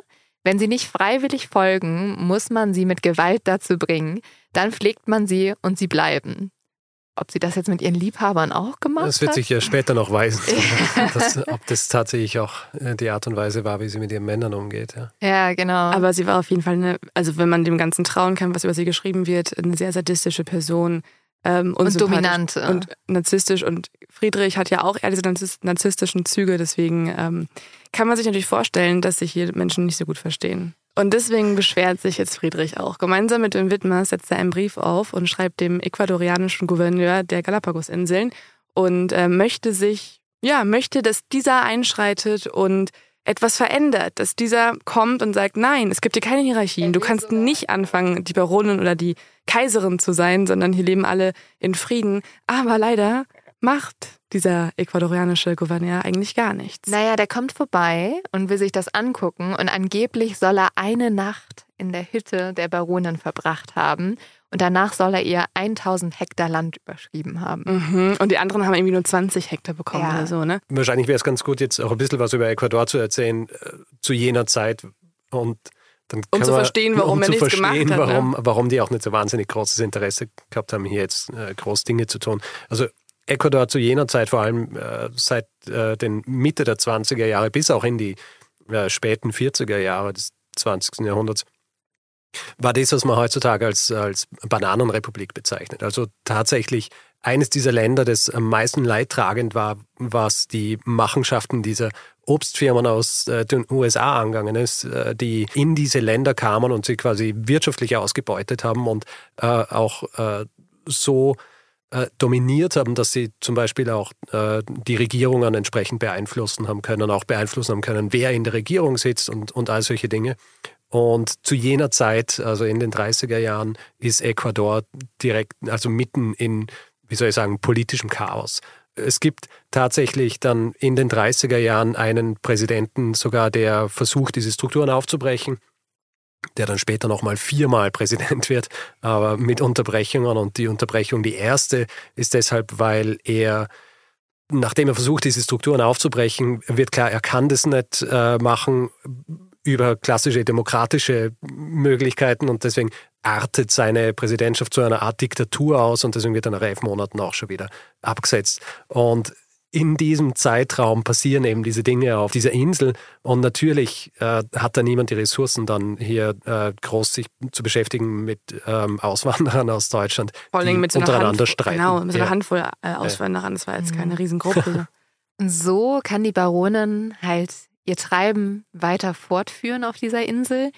Das wird ja aus vielen Gründen ja kritisiert. Zum einen, weil sie sich halt wirklich so schlecht verhält. Zum Zweiten, glaube ich, haben die Widmers und auch Dore verachten so sehr diese Sache, dass sie irgendwie drei Liebhaber hat und dort ein sehr wildes Leben führt. Und dann ist halt der Punkt, dass sie ja gewalttätig ist. Also sie soll auch nicht nur auf Hunde geschossen haben, sondern tatsächlich hat sie auch einmal auf einen Dolmetscher geschossen, der vorbeigekommen ist und dem schießt, hat sie einfach in den Bauch geschossen.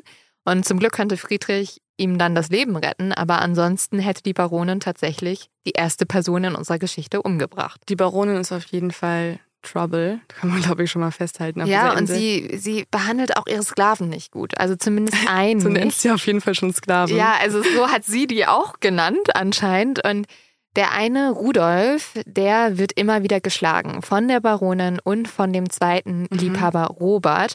Und zwar so doll, dass Rudolf irgendwann flieht. Er sucht jetzt immer Schutz bei den Widmers oder versteckt sich gleich am anderen Ende der Insel, weil er anscheinend Angst davor hat, dass die Baronin ihn umbringen möchte. Der erste Liebhaber ist ja eh schon geflohen, ne? Der ist ja, ja schon abgereist. Das heißt, sie hat ja jetzt nur noch einen. Jetzt ist nur noch Robert quasi ihr Lieblingsmann aus dieser Gruppe. Äh, und Rudolf ist äh, weggerannt, hat sich versteckt. Aber nicht nur die Baronin und ihre Männer untereinander haben Stress, sondern generell ändert sich die Stimmung auf der Insel auch mit der Ankunft der Baronin. Und auch darüber schreibt Friedrich in einem seiner Briefe an, an die Zeitungen und er sagt folgendes. Der Hass ist tödlich und wir sind selbst neugierig, wie das Drama enden wird, wenn ihr die Mittel und ihre sklavischen Jünglinge nicht ausgehen. Es ist traurig, dass man hier auch nicht in Ruhe gelassen wird. Grausames Karma. Außerdem schreibt er auch über eine andere Situation, ähm, wo es darum geht, dass er sich auch nachts nicht mehr wirklich sicher fühlt. Da schreibt er nämlich, die Nächte und namentlich die Mondnächte sind nicht immer ganz so ruhig, wie es ein einsames Inselidyll erwarten ließe. Und allerhand undefinierbare Geräusche zeigen, dass man nicht alleine lebt. So hörte ich zum Beispiel in der vergangenen Nacht ein schmatzendes Geräusch in der Nähe. Und richtig, fraß das dickbäuchige Wildschwein die unten liegenden Pflaumen. Diesmal schoss ich rücksichtslos, aber leider zu hoch. Friedrich hat jetzt nämlich auch eine Waffe, ne? Mhm. Also die hat er von einem der Schiffsfahrer bekommen. Das heißt, ähm, ja, wir haben auch neben der Baronin noch eine Person, die jetzt eine Waffe auf dieser Insel hat. Ja, es gibt nämlich einen Millionär, ähm, einen US-Amerikaner, der hat diese ganzen Artikel immer gelesen, die oder diese Briefe gelesen, die Friedrich an die, ähm, ja, an die europäischen Zeitungen geschickt hat und der fand das alles ganz, ganz spannend. Und der hat ja auch das Geld, um da selber wissenschaftliche Experimente anzustellen. Und fährt dann mit einem Kamerateam, teilweise auch mit irgendwelchen Wissenschaftlern immer rüber äh, zu den Galapagos-Inseln und möchte sich das Ganze mal angucken. Und der hat ja auch die skurrile Idee, da so einen Film zu drehen, bei dem die Baronin dann mitspielen soll. Und also ihr habt ja auch ein paar Aufnahmen daraus gesehen. Ne? Es wirkt jetzt nicht wie der nächste Hollywood-Blockbuster, sondern eher wie so ein... Ja ein Testshoot. Ja, oder auch fast zum Beginn von so einem Horrorfilm, finde ich, wenn man weiß, was da passiert. Also man kann das, finde ich, fast wie so ein, ja, Hexenkessel bezeichnen, der jetzt langsam hochkocht, weil auf dieser Insel steigert sich alles hoch. Also nicht nur, du hast schon gesagt, die Baronin, die alle provoziert. Dann haben wir das Ding, dass ähm, ja auch sie sogar mit ihren eigenen Liebhabern nicht mehr klarkommt. Der eine hat Todesangst, dann soll es eine Affäre gegeben haben zwischen Margret und Friedrich, also dass die beiden Familien auf einmal ja untereinander, dass da äh, ja Eifersucht herrschte und ja sogar eine eine Affäre auf kleinstem Raum. Und Dore und Friedrich haben sich halt auch nicht mehr gut verstanden. Nee, also Dore ist jetzt endlich mal an dem Moment, wo sie realisiert, dass Friedrich vielleicht doch eher ein Egomane ist, der mehr damit beschäftigt ist, ähm, dass er die Posttonne durchgehend anstarrt, bis die wieder geleert wird und er seine Geschichten mhm. in die Welt tragen kann und ihr eigentlich gar keine Aufmerksamkeit mehr schenkt. Eigentlich im Gegenteil. Es gibt Berichte, dass er sie schlagen soll, dass er sie kontrolliert, missbraucht, dass sie diejenige ist, die ähm, die ganze Arbeit verrichtet und auch mit ihrer Erkrankung nicht gerade das Beste für diese Frau. Und deswegen merkt sie recht schnell, das alles ist hier auf jeden Fall nicht das Paradies. Friedrich rät ihr dann auch, ja, wenn du es so kacke findest, dann reist doch bitte einfach nach Hause. Er fordert sie sogar auf, dass sie wieder abreisen soll, aber sie hat sich da ja auch alles mit aufgebaut. Das heißt, sie möchte jetzt nicht einfach wegen diesem einen Mann halt wieder gehen. Aber was man auf jeden Fall festhalten kann, dadurch, dass es hier einfach keine Ordnungsstrukturen und keine Regeln gibt, kommt es eben zu diesem Problem. Also eigentlich wie so ein Experiment, dass man an diese Menschen oder unfreiwillig haben diese Menschen dieses Experiment durchgeführt, um zu gucken, können wir ohne Regeln und ohne Gesetze leben? Und ehrlicherweise merkt sie sogar jetzt schon, eigentlich eher nicht. Also wir haben diese persönlichen Beziehungen, die jetzt alle schwierig werden. Dazu kommt, es gibt eine unglaubliche Dürre. Also die Süßwasserquelle wird jetzt also versickert so ein bisschen. Ganz viele Tiere sterben, die Pflanzen gehen ein. Und die Zigaretten sind ausgegangen. Zigaretten gehen die Baronin aus. hat keine Zigaretten mehr. Also alle sind total ja am Rande der Verzweiflung und ähm, ja warten darauf, dass sich es bessert. Und jetzt passiert im März 1934 das große Unglück oder das große Geschehen, um das sich ja auch ein bisschen unsere Folge dreht, nämlich auf seltsame Art und Weise verschwinden die Baronin und ihr Liebhaber Robert einfach. Von einem auf den anderen Tag. Ja, und sie werden nie wieder auftauchen. Man wird sie nie finden. Ja. Und was genau passiert ist, weiß man auch bis heute nicht. Es gibt aber verschiedene Berichte der übrig gebliebenen Inselbewohner. Wir fangen mal an mit dem Bericht, was ja die Unfalltheorie oder nicht Unfalltheorie, sondern die harmloseste die harmloseste ne? Theorie, ist, ist. Die Widmers erzählen nämlich, und das erzählen sie jetzt zum einen Friedrich und Dore, aber auch der Welt später, dass die Baronin und ihr einer Liebhaber Robert einfach ein vorbeifahrendes Schiff genommen hatten, wo Freunde von ihnen zufälligerweise vorbeigekommen wären. Und sie wären dann auch zu den Widmers gegangen, hätten sich verabschiedet, hätten gesagt, ja, ähm, weil der andere Liebhaber hat ja noch bei den Widmers gehört, ja, er soll doch bitte einfach auf die Tiere aufpassen, die Habseligkeiten übernehmen.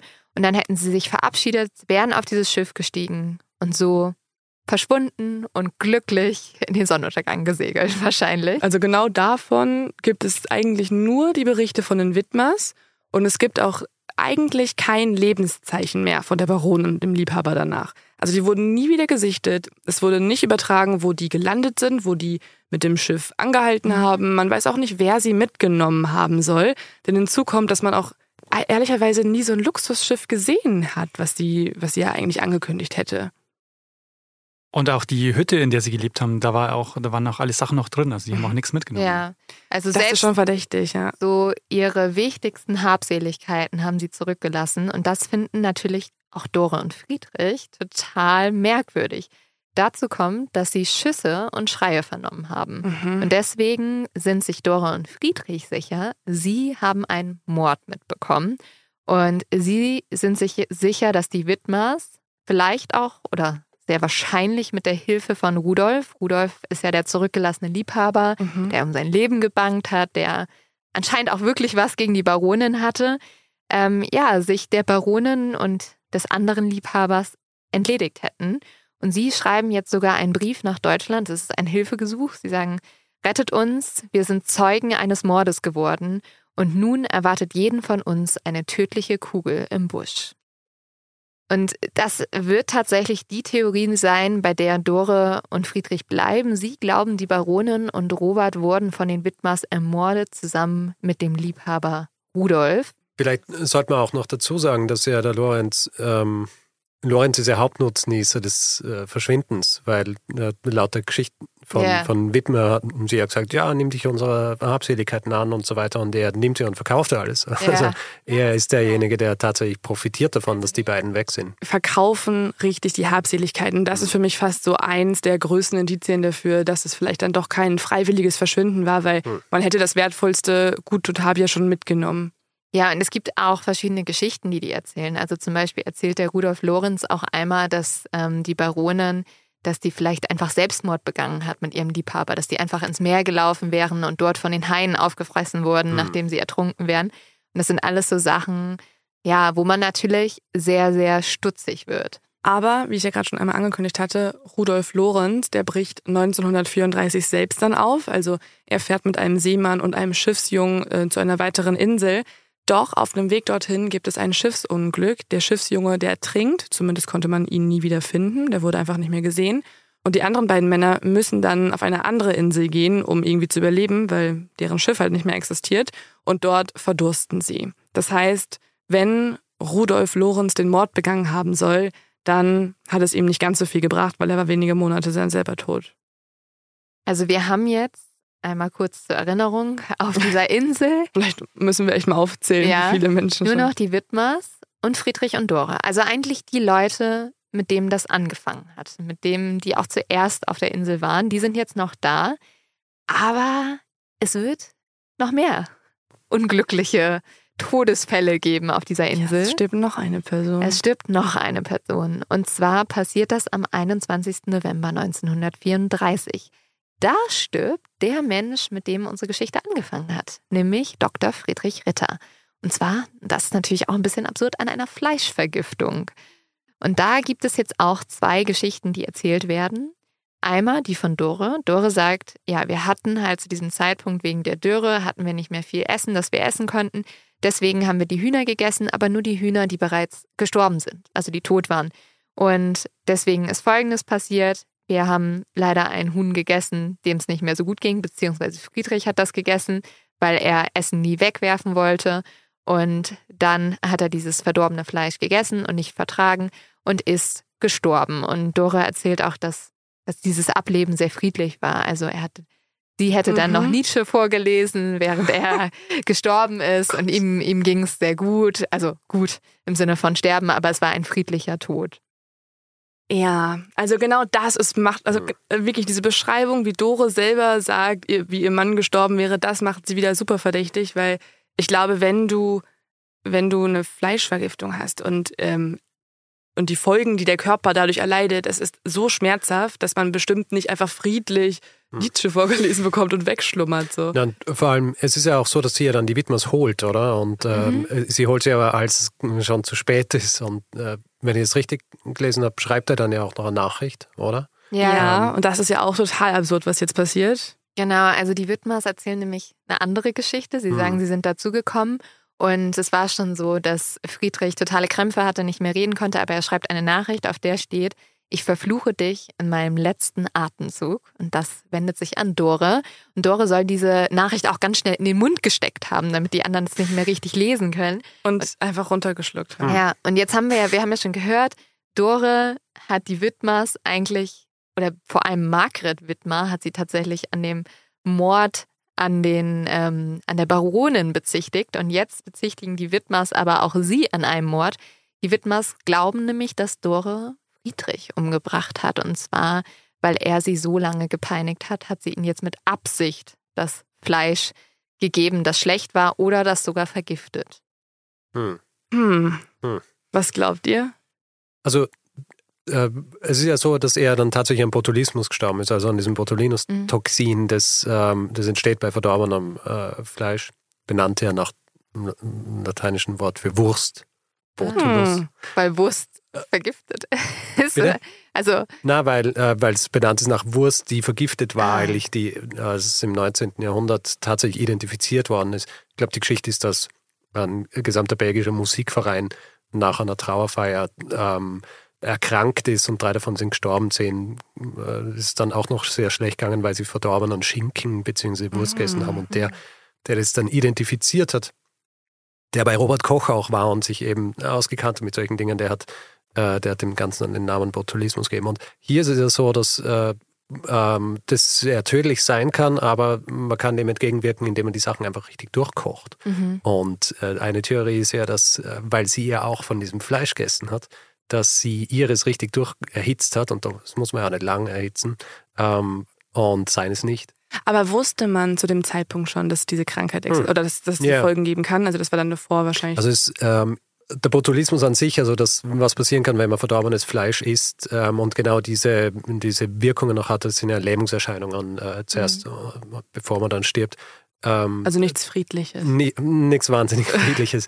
äh, das wurde schon irgendwie im, im 18. Jahrhundert, also frühes 18. Jahrhundert entdeckt und dann eben äh, Ende des 19. Jahrhunderts wirklich identifiziert, dass es hier ein Toxin gibt. Und es ist ja tatsächlich auch ein Toxin, also es ist eine richtige Vergiftungserscheinung und nicht einfach äh, ein Krankheitserreger, wo man dann an einer Krankheit leidet, sondern wirklich vergiftet. Und ähm, das, das war zu jener Zeit klar. Also, und das haben die sicher auch gewusst. Das hat sicher auch der Ritter Okay, gewusst. dann, ja. Also auf jeden Fall kann man ja festhalten, dass zumindest entweder Margret oder Dore lügen muss. Weil beide haben Bücher geschrieben, beide haben ihre Version der Geschichte aufgeschrieben und in den jeweiligen Versionen beschuldigen sie sich ja gegenseitig. Das heißt, irgendwer von beiden muss lügen, weil sonst kann es ja nicht mit rechten Dingen zugehen. Und was man auch festhalten kann, ist, dass Friedrich am Ende daran stirbt. Also er wird nicht 140 Jahre alt, weil er sich nicht an seinen Prinzipien gehalten hat. Yeah.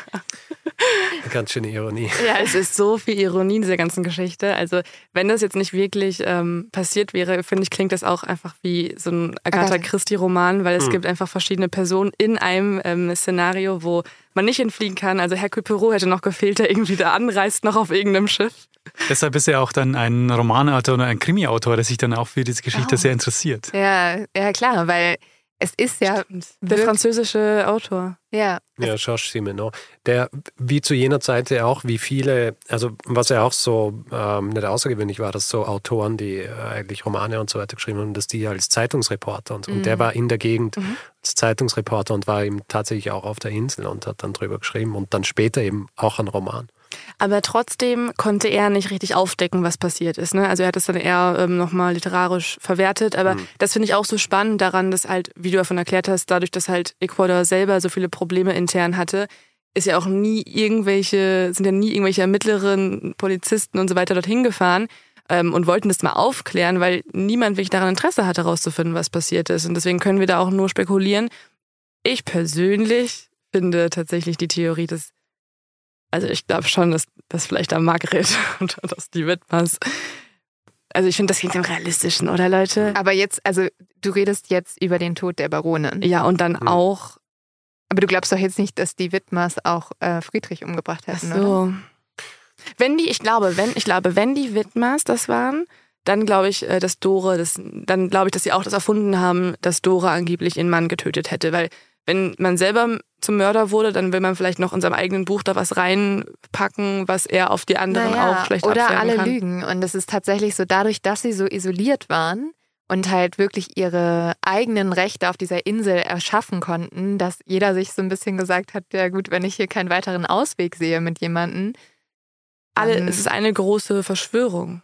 Nee, jeder ist halt gegen die Person vorgegangen, die er irgendwie selber nicht hm. so mochte. Oder also es gab ja für alles Motive. Also es gab tatsächlich ein Motiv, gegen die Baronin vorzugehen. Ich glaube auch von den Widmers. Also wenn sie wirklich. Von allen eigentlich. Ja, ja, aber also gerade wenn sie wirklich so das Trinkwasser der Widmers, also Friedrich und Dore hatten ja eine eigene kleine Quelle noch. Das heißt, die Widmers hatten vor allem den Konflikt. Und dann gab es natürlich auch noch diesen Liebhaber, der ja zu den Widmers geflohen mhm. ist und der sich ja wirklich von der Baronin sehr ähm, beängstigt gefühlt hat. Und dann halt auch, dass sie irgendwie das Babypulver geklaut haben. Und sie hat halt dieses Paradies gestört. Also mhm. das finde ich ist schon ein großes Motiv. Und dann halt, dass Dore mit Fried, also ich verstehe, ich verstehe nicht den Mord, wenn sie einen begangen hat, aber ich verstehe, dass Dore vielleicht so, wie man zumindest gehört hat, jetzt Friedrich nicht der beste Ehemann für sie war. Mhm.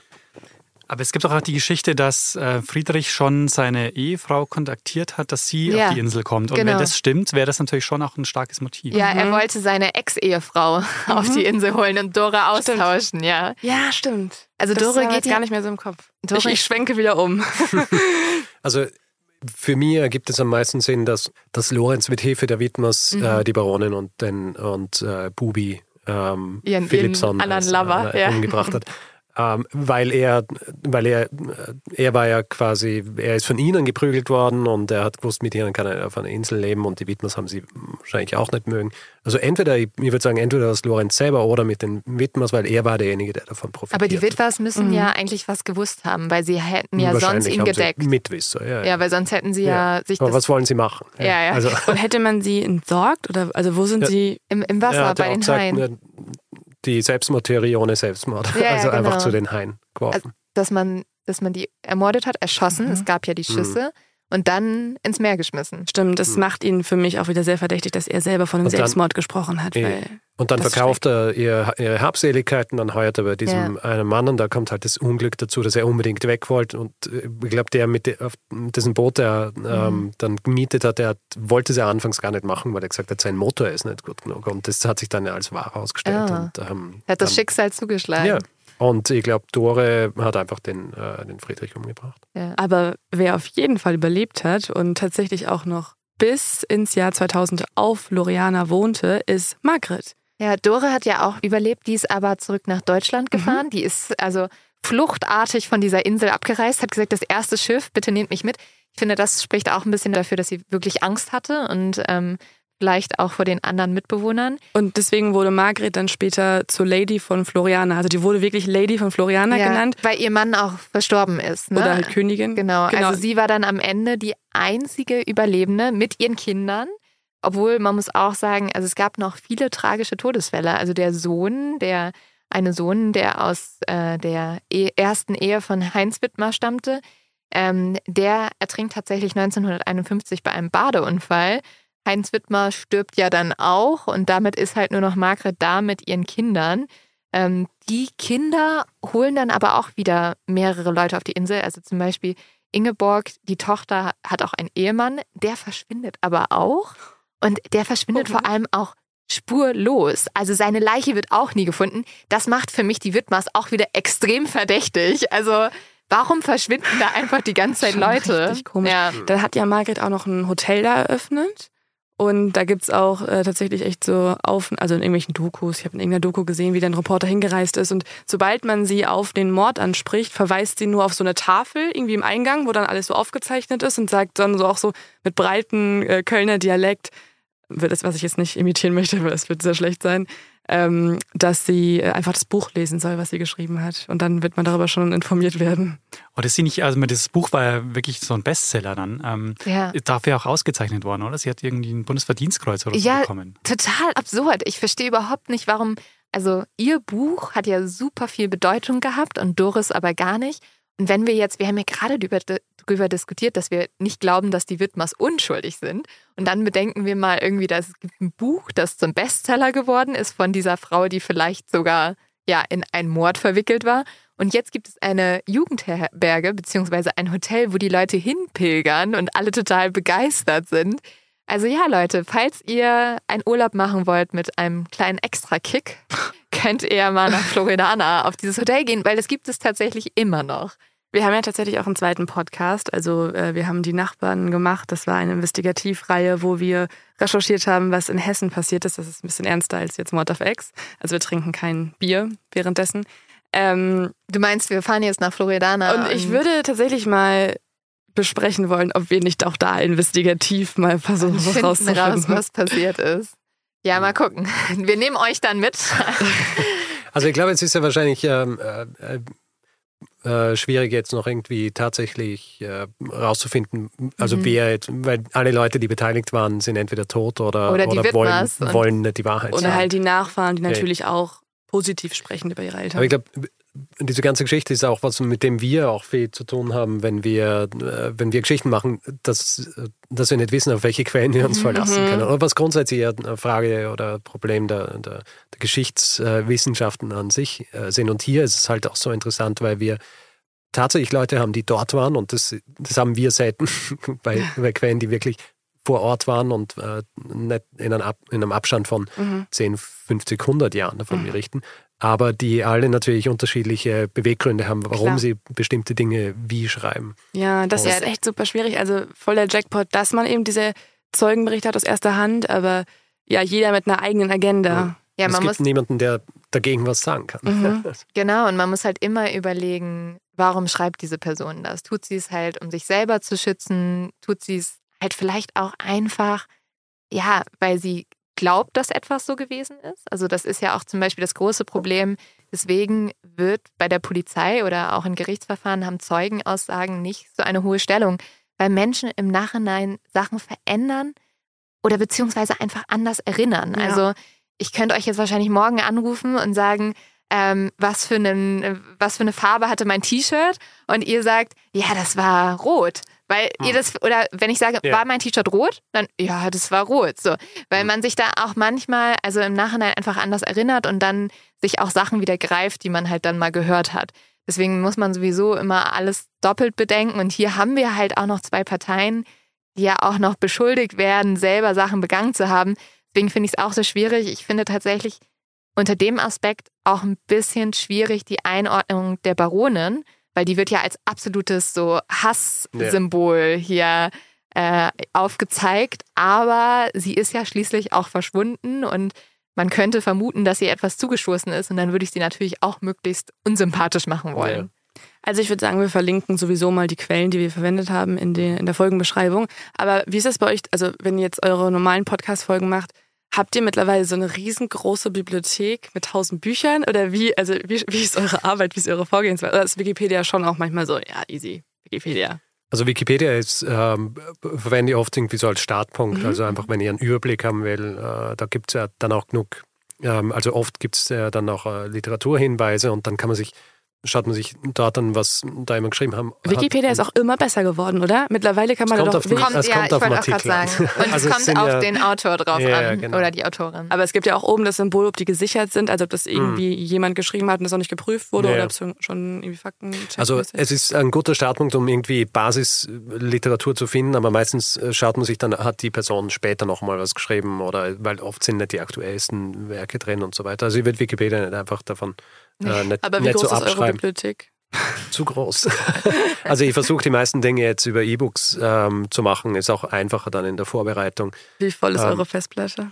Ähm, ich habe einen neuen Computer gekauft mit, mit äh, 4 Terabyte. oh, noch 4? Ja. Das, ist, das ist wirklich sehr, sehr viel.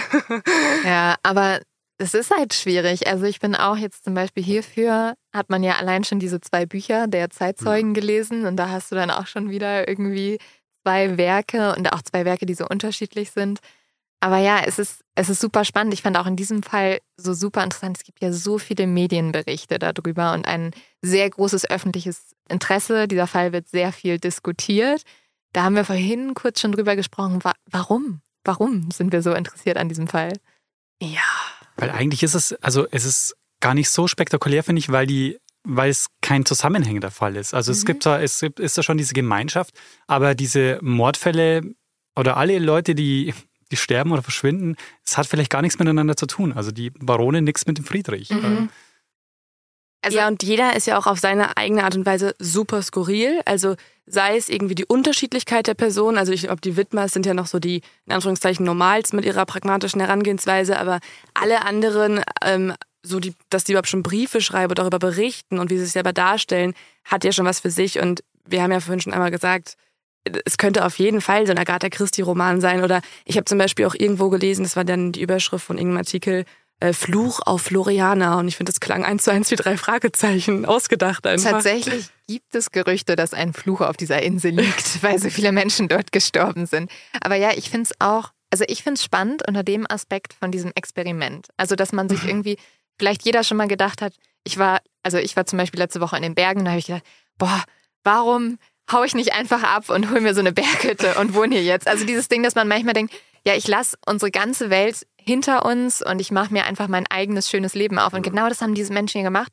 Und sie haben uns aber so deutlich gezeigt, was vielleicht natürlich auch an den Charakteren lag, wo wir schon gesagt haben, die waren ja auch alle sehr speziell, aber sie haben uns sehr deutlich gezeigt, es geht eigentlich nicht. Man braucht halt Kultur und man merkt es ja auch daran, als dieser Millionär kam mit seinem Schiff und seinen, seinen Büchern und seiner Kultur auf dem Schiff, die haben dann irgendwie auch Musik da gehört und so, da sind Friedrich und Dore sehr, sehr gerne auch rübergegangen und haben das schon alles genutzt. Also Menschen, die eigentlich auf Kultur voll verzichten wollten, finden sie dann doch in solchen Momenten, glaube ich, als naja, ich glaube, die Psyche braucht das. Der Mensch braucht sowas eigentlich und auch Regeln. Und gerade Friedrich, ich meine, Friedrich hat ja ein großes Sendungsbewusstsein. Eigentlich mhm. wollte der ja die ganze Zeit Aufmerksamkeit haben. Ja. Nein, ich glaube, was hier auch so interessant ist, sie versuchen ja dieser gesamten Zivilisation und, und, und ähm, der Gesellschaft zu entfliehen. Und was sie machen, ist, sie bauen im Grunde die Dinge nach, denen sie entflohen sind. Ja, und sie gehen eigentlich daran zugrunde, mhm. an den Dingen, die, die, die, sie eigentlich nicht haben wollten. Ja. Aber auch absurd, dass genau auf so einer Insel eben dieser Spruch nach Darwin oder die Evolutionstheorie nach Darwin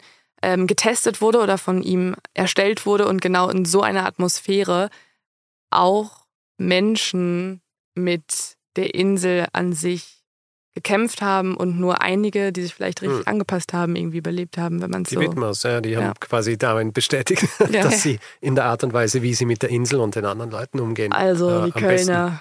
Und, ja, und was wir auch, die Kölner, die haben es mal wieder geschafft mit ihrem Karneval. Nein.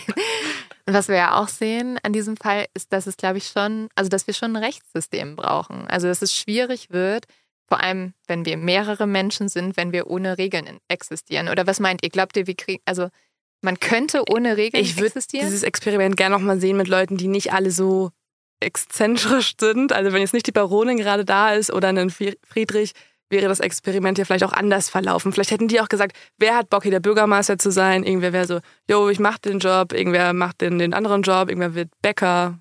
Aber das wären auch Regeln, aber die wären dann implizit. Die würden man sich dann, also da würden sich alle daran halten, weil sie denken, es gibt diese Regeln oder weil sie einfach sagen, es wäre vernünftig, sich an die zu halten. Aber es wäre dann, wäre dann quasi so ein ungeschriebenes Gesetz im Grunde. Aber es wären auch Regeln. Ja, und, und dann müssten die Menschen sich halt darauf einlassen können. Und spätestens an dem Punkt, wo der erste Konflikt kommt, ob es jetzt einfach, also wir sind gerade in einem kleinen Raum zu viert und ob es jetzt einfach ist, ich nehme kurz dein, ähm, dein Bier und trinke da kurz draus, also und du sagst, hey, das geht gar nicht spätestens ab dem Punkt, wo wir diesen Konflikt haben, bräuchte es ja eine Person, also beispielsweise jemand von euch, der einschreitet und sagt, so machen wir das jetzt oder du hast recht oder du darfst ja, ihr müsst den Raum machen. verlassen. Ne? Ja, genau.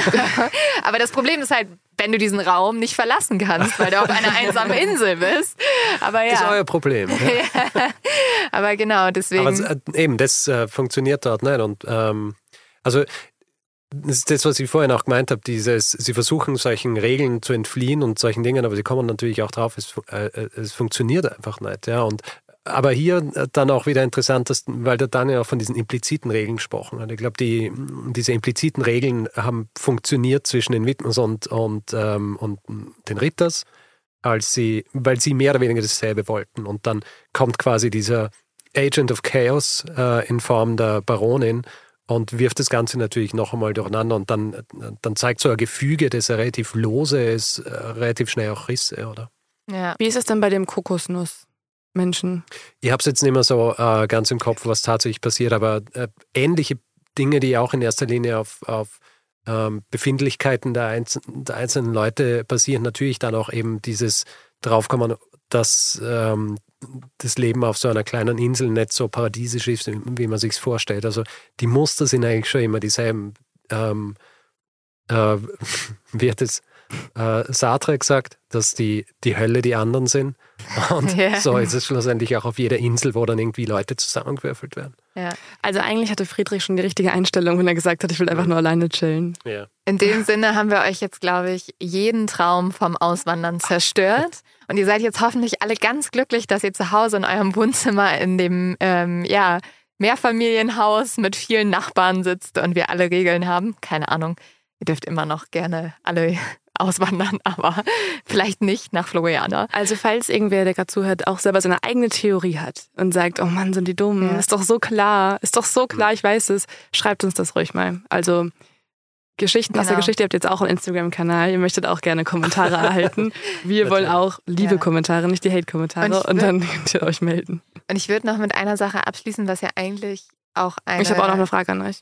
Ah ja, nee, dann macht ihr das erst, weil ich wollte, wir haben eigentlich immer so eine Rubrik, die heißt Leos Tipp. Ah ja. Da äh, sagt Leo am Ende noch was, ähm, was, die, was man sich irgendwie gut anhören, schauen, was weiß ich könnte. Und das würde ich gleich nochmal in die Runde schmeißen. Mhm. Aber sag, mach Ich habe nur die Frage, weil ihr immer so zu irgendwelchen Begriffen dann direkt eine Geschichte habt. Ist ja auch euer Job jetzt irgendwie. Ähm, und ihr wisst, woher der Begriff kommt und ihr wisst, wann das passiert ist und so weiter guckt ihr manchmal so Wer wird Millionär und denkt euch, fuck, das ist ja so easy. Ich muss da mitmachen. Ich weiß jetzt alles. ähm, Tatsächlich ist es, glaube ich, anders. Wir, ähm, wir kokettieren eher mit unserem Nichtwissen, äh, weil ich glaube, ich, äh, das ist was, was, glaube ich, wichtig ist für uns, eben zu zeigen, dass wir zwar viel wissen, aber dass wir noch, also dass wir noch viel, viel mehr nicht wissen. Hm. Also ihr wisst viele so spezielle Geschichten also auch, oder? Ich würde euch auf jeden Fall anrufen, wenn ich einen Telefonjoker ja, hätte. bitte. Können wir das jetzt sofort beschließen? Ich gehe da niemals hin, weil es wird nur peinlich. Aber ja. falls ich doch irgendwann mal wie Friedrich so ein bisschen Richard, denke, bitte. ich wüsste alles. Nein, nicht ich, weil ich bin, mir ist nämlich auch gerade eingefallen äh, und das ist auch typisch äh, für Dinge, die ich einfach einmal so sage oder das, äh, recherchiert habe. Es war natürlich nicht Sartre, der es gesagt hat, sondern Camus. ja. Okay, Nur du bist raus als Telefonjoker. Camus.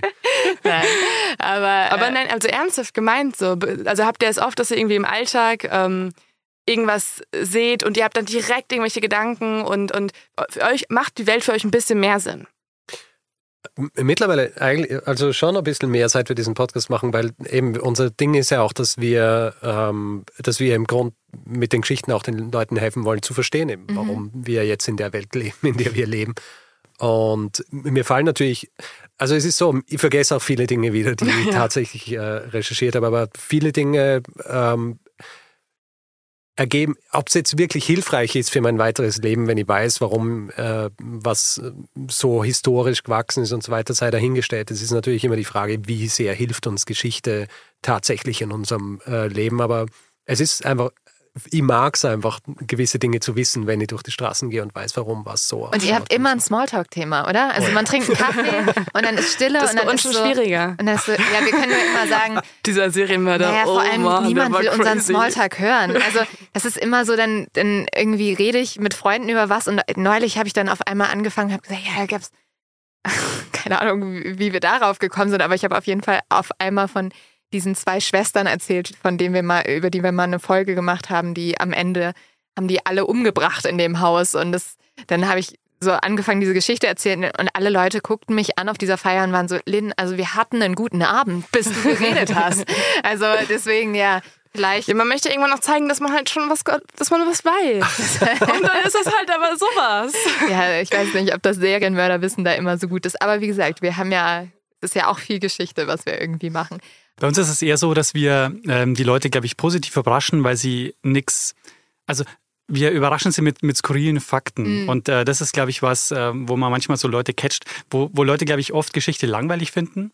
Gestern hatten wir den Fall, dass jemand was von den Affenpocken äh, erzählt hat und dann ja. habe ich so gesagt, kennst du die Balmes-Expedition? Weißt du, wie man den Pockenimpfstoff damals nach Südamerika gebracht hat? Total spannend. Und das ist dann sowas, wo man dann, äh, dann, dann Leute catchen kann, von wo Themen, die sie vielleicht vielleicht eher mal langweilig finden würden. Uh, habt ihr drei geschichtliche Fakten, wo man immer mit Leute beeindrucken kann? Ich habe einen, das ist, das ist einer meiner Lieblings, äh, das ist ein Lieblingsfakt von mir, aber das ist einer, der nur mein Lieblingsfakt ist und alle, denen ich erzähle, finden ihn super langweilig, aber wir erzählen trotzdem, weil er so absurd ist.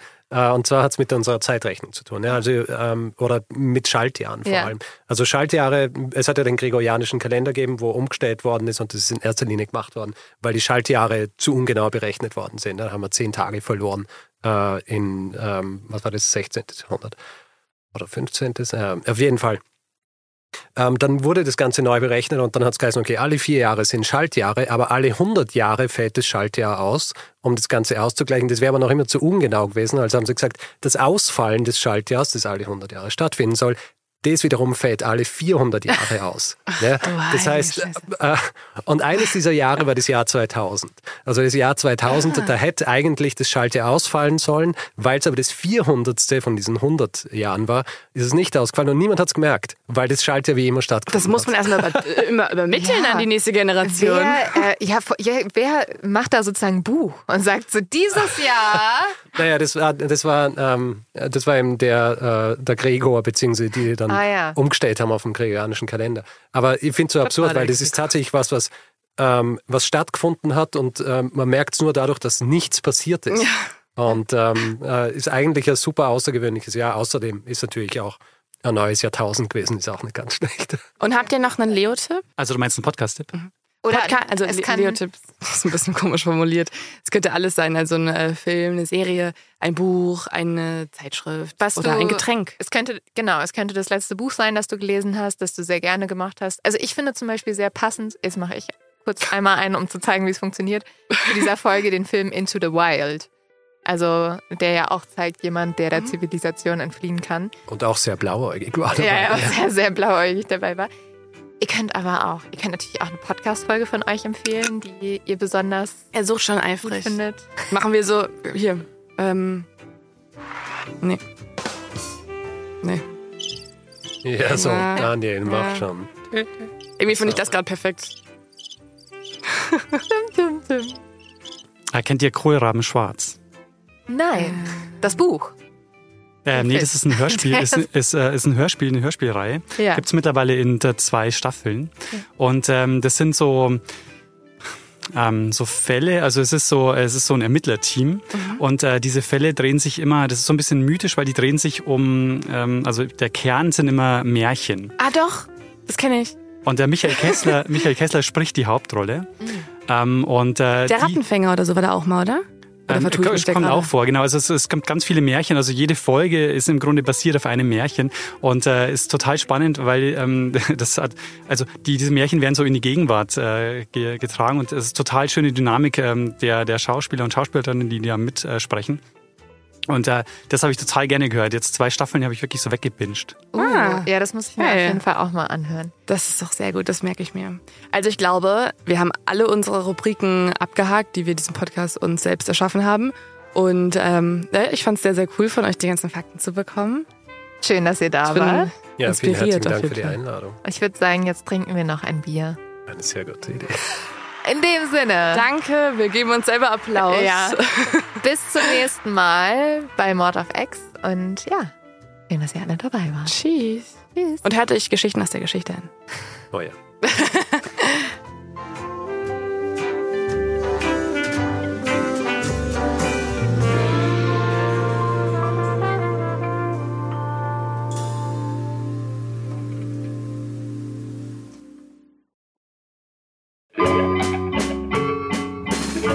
lernen ein bisschen Geschichte.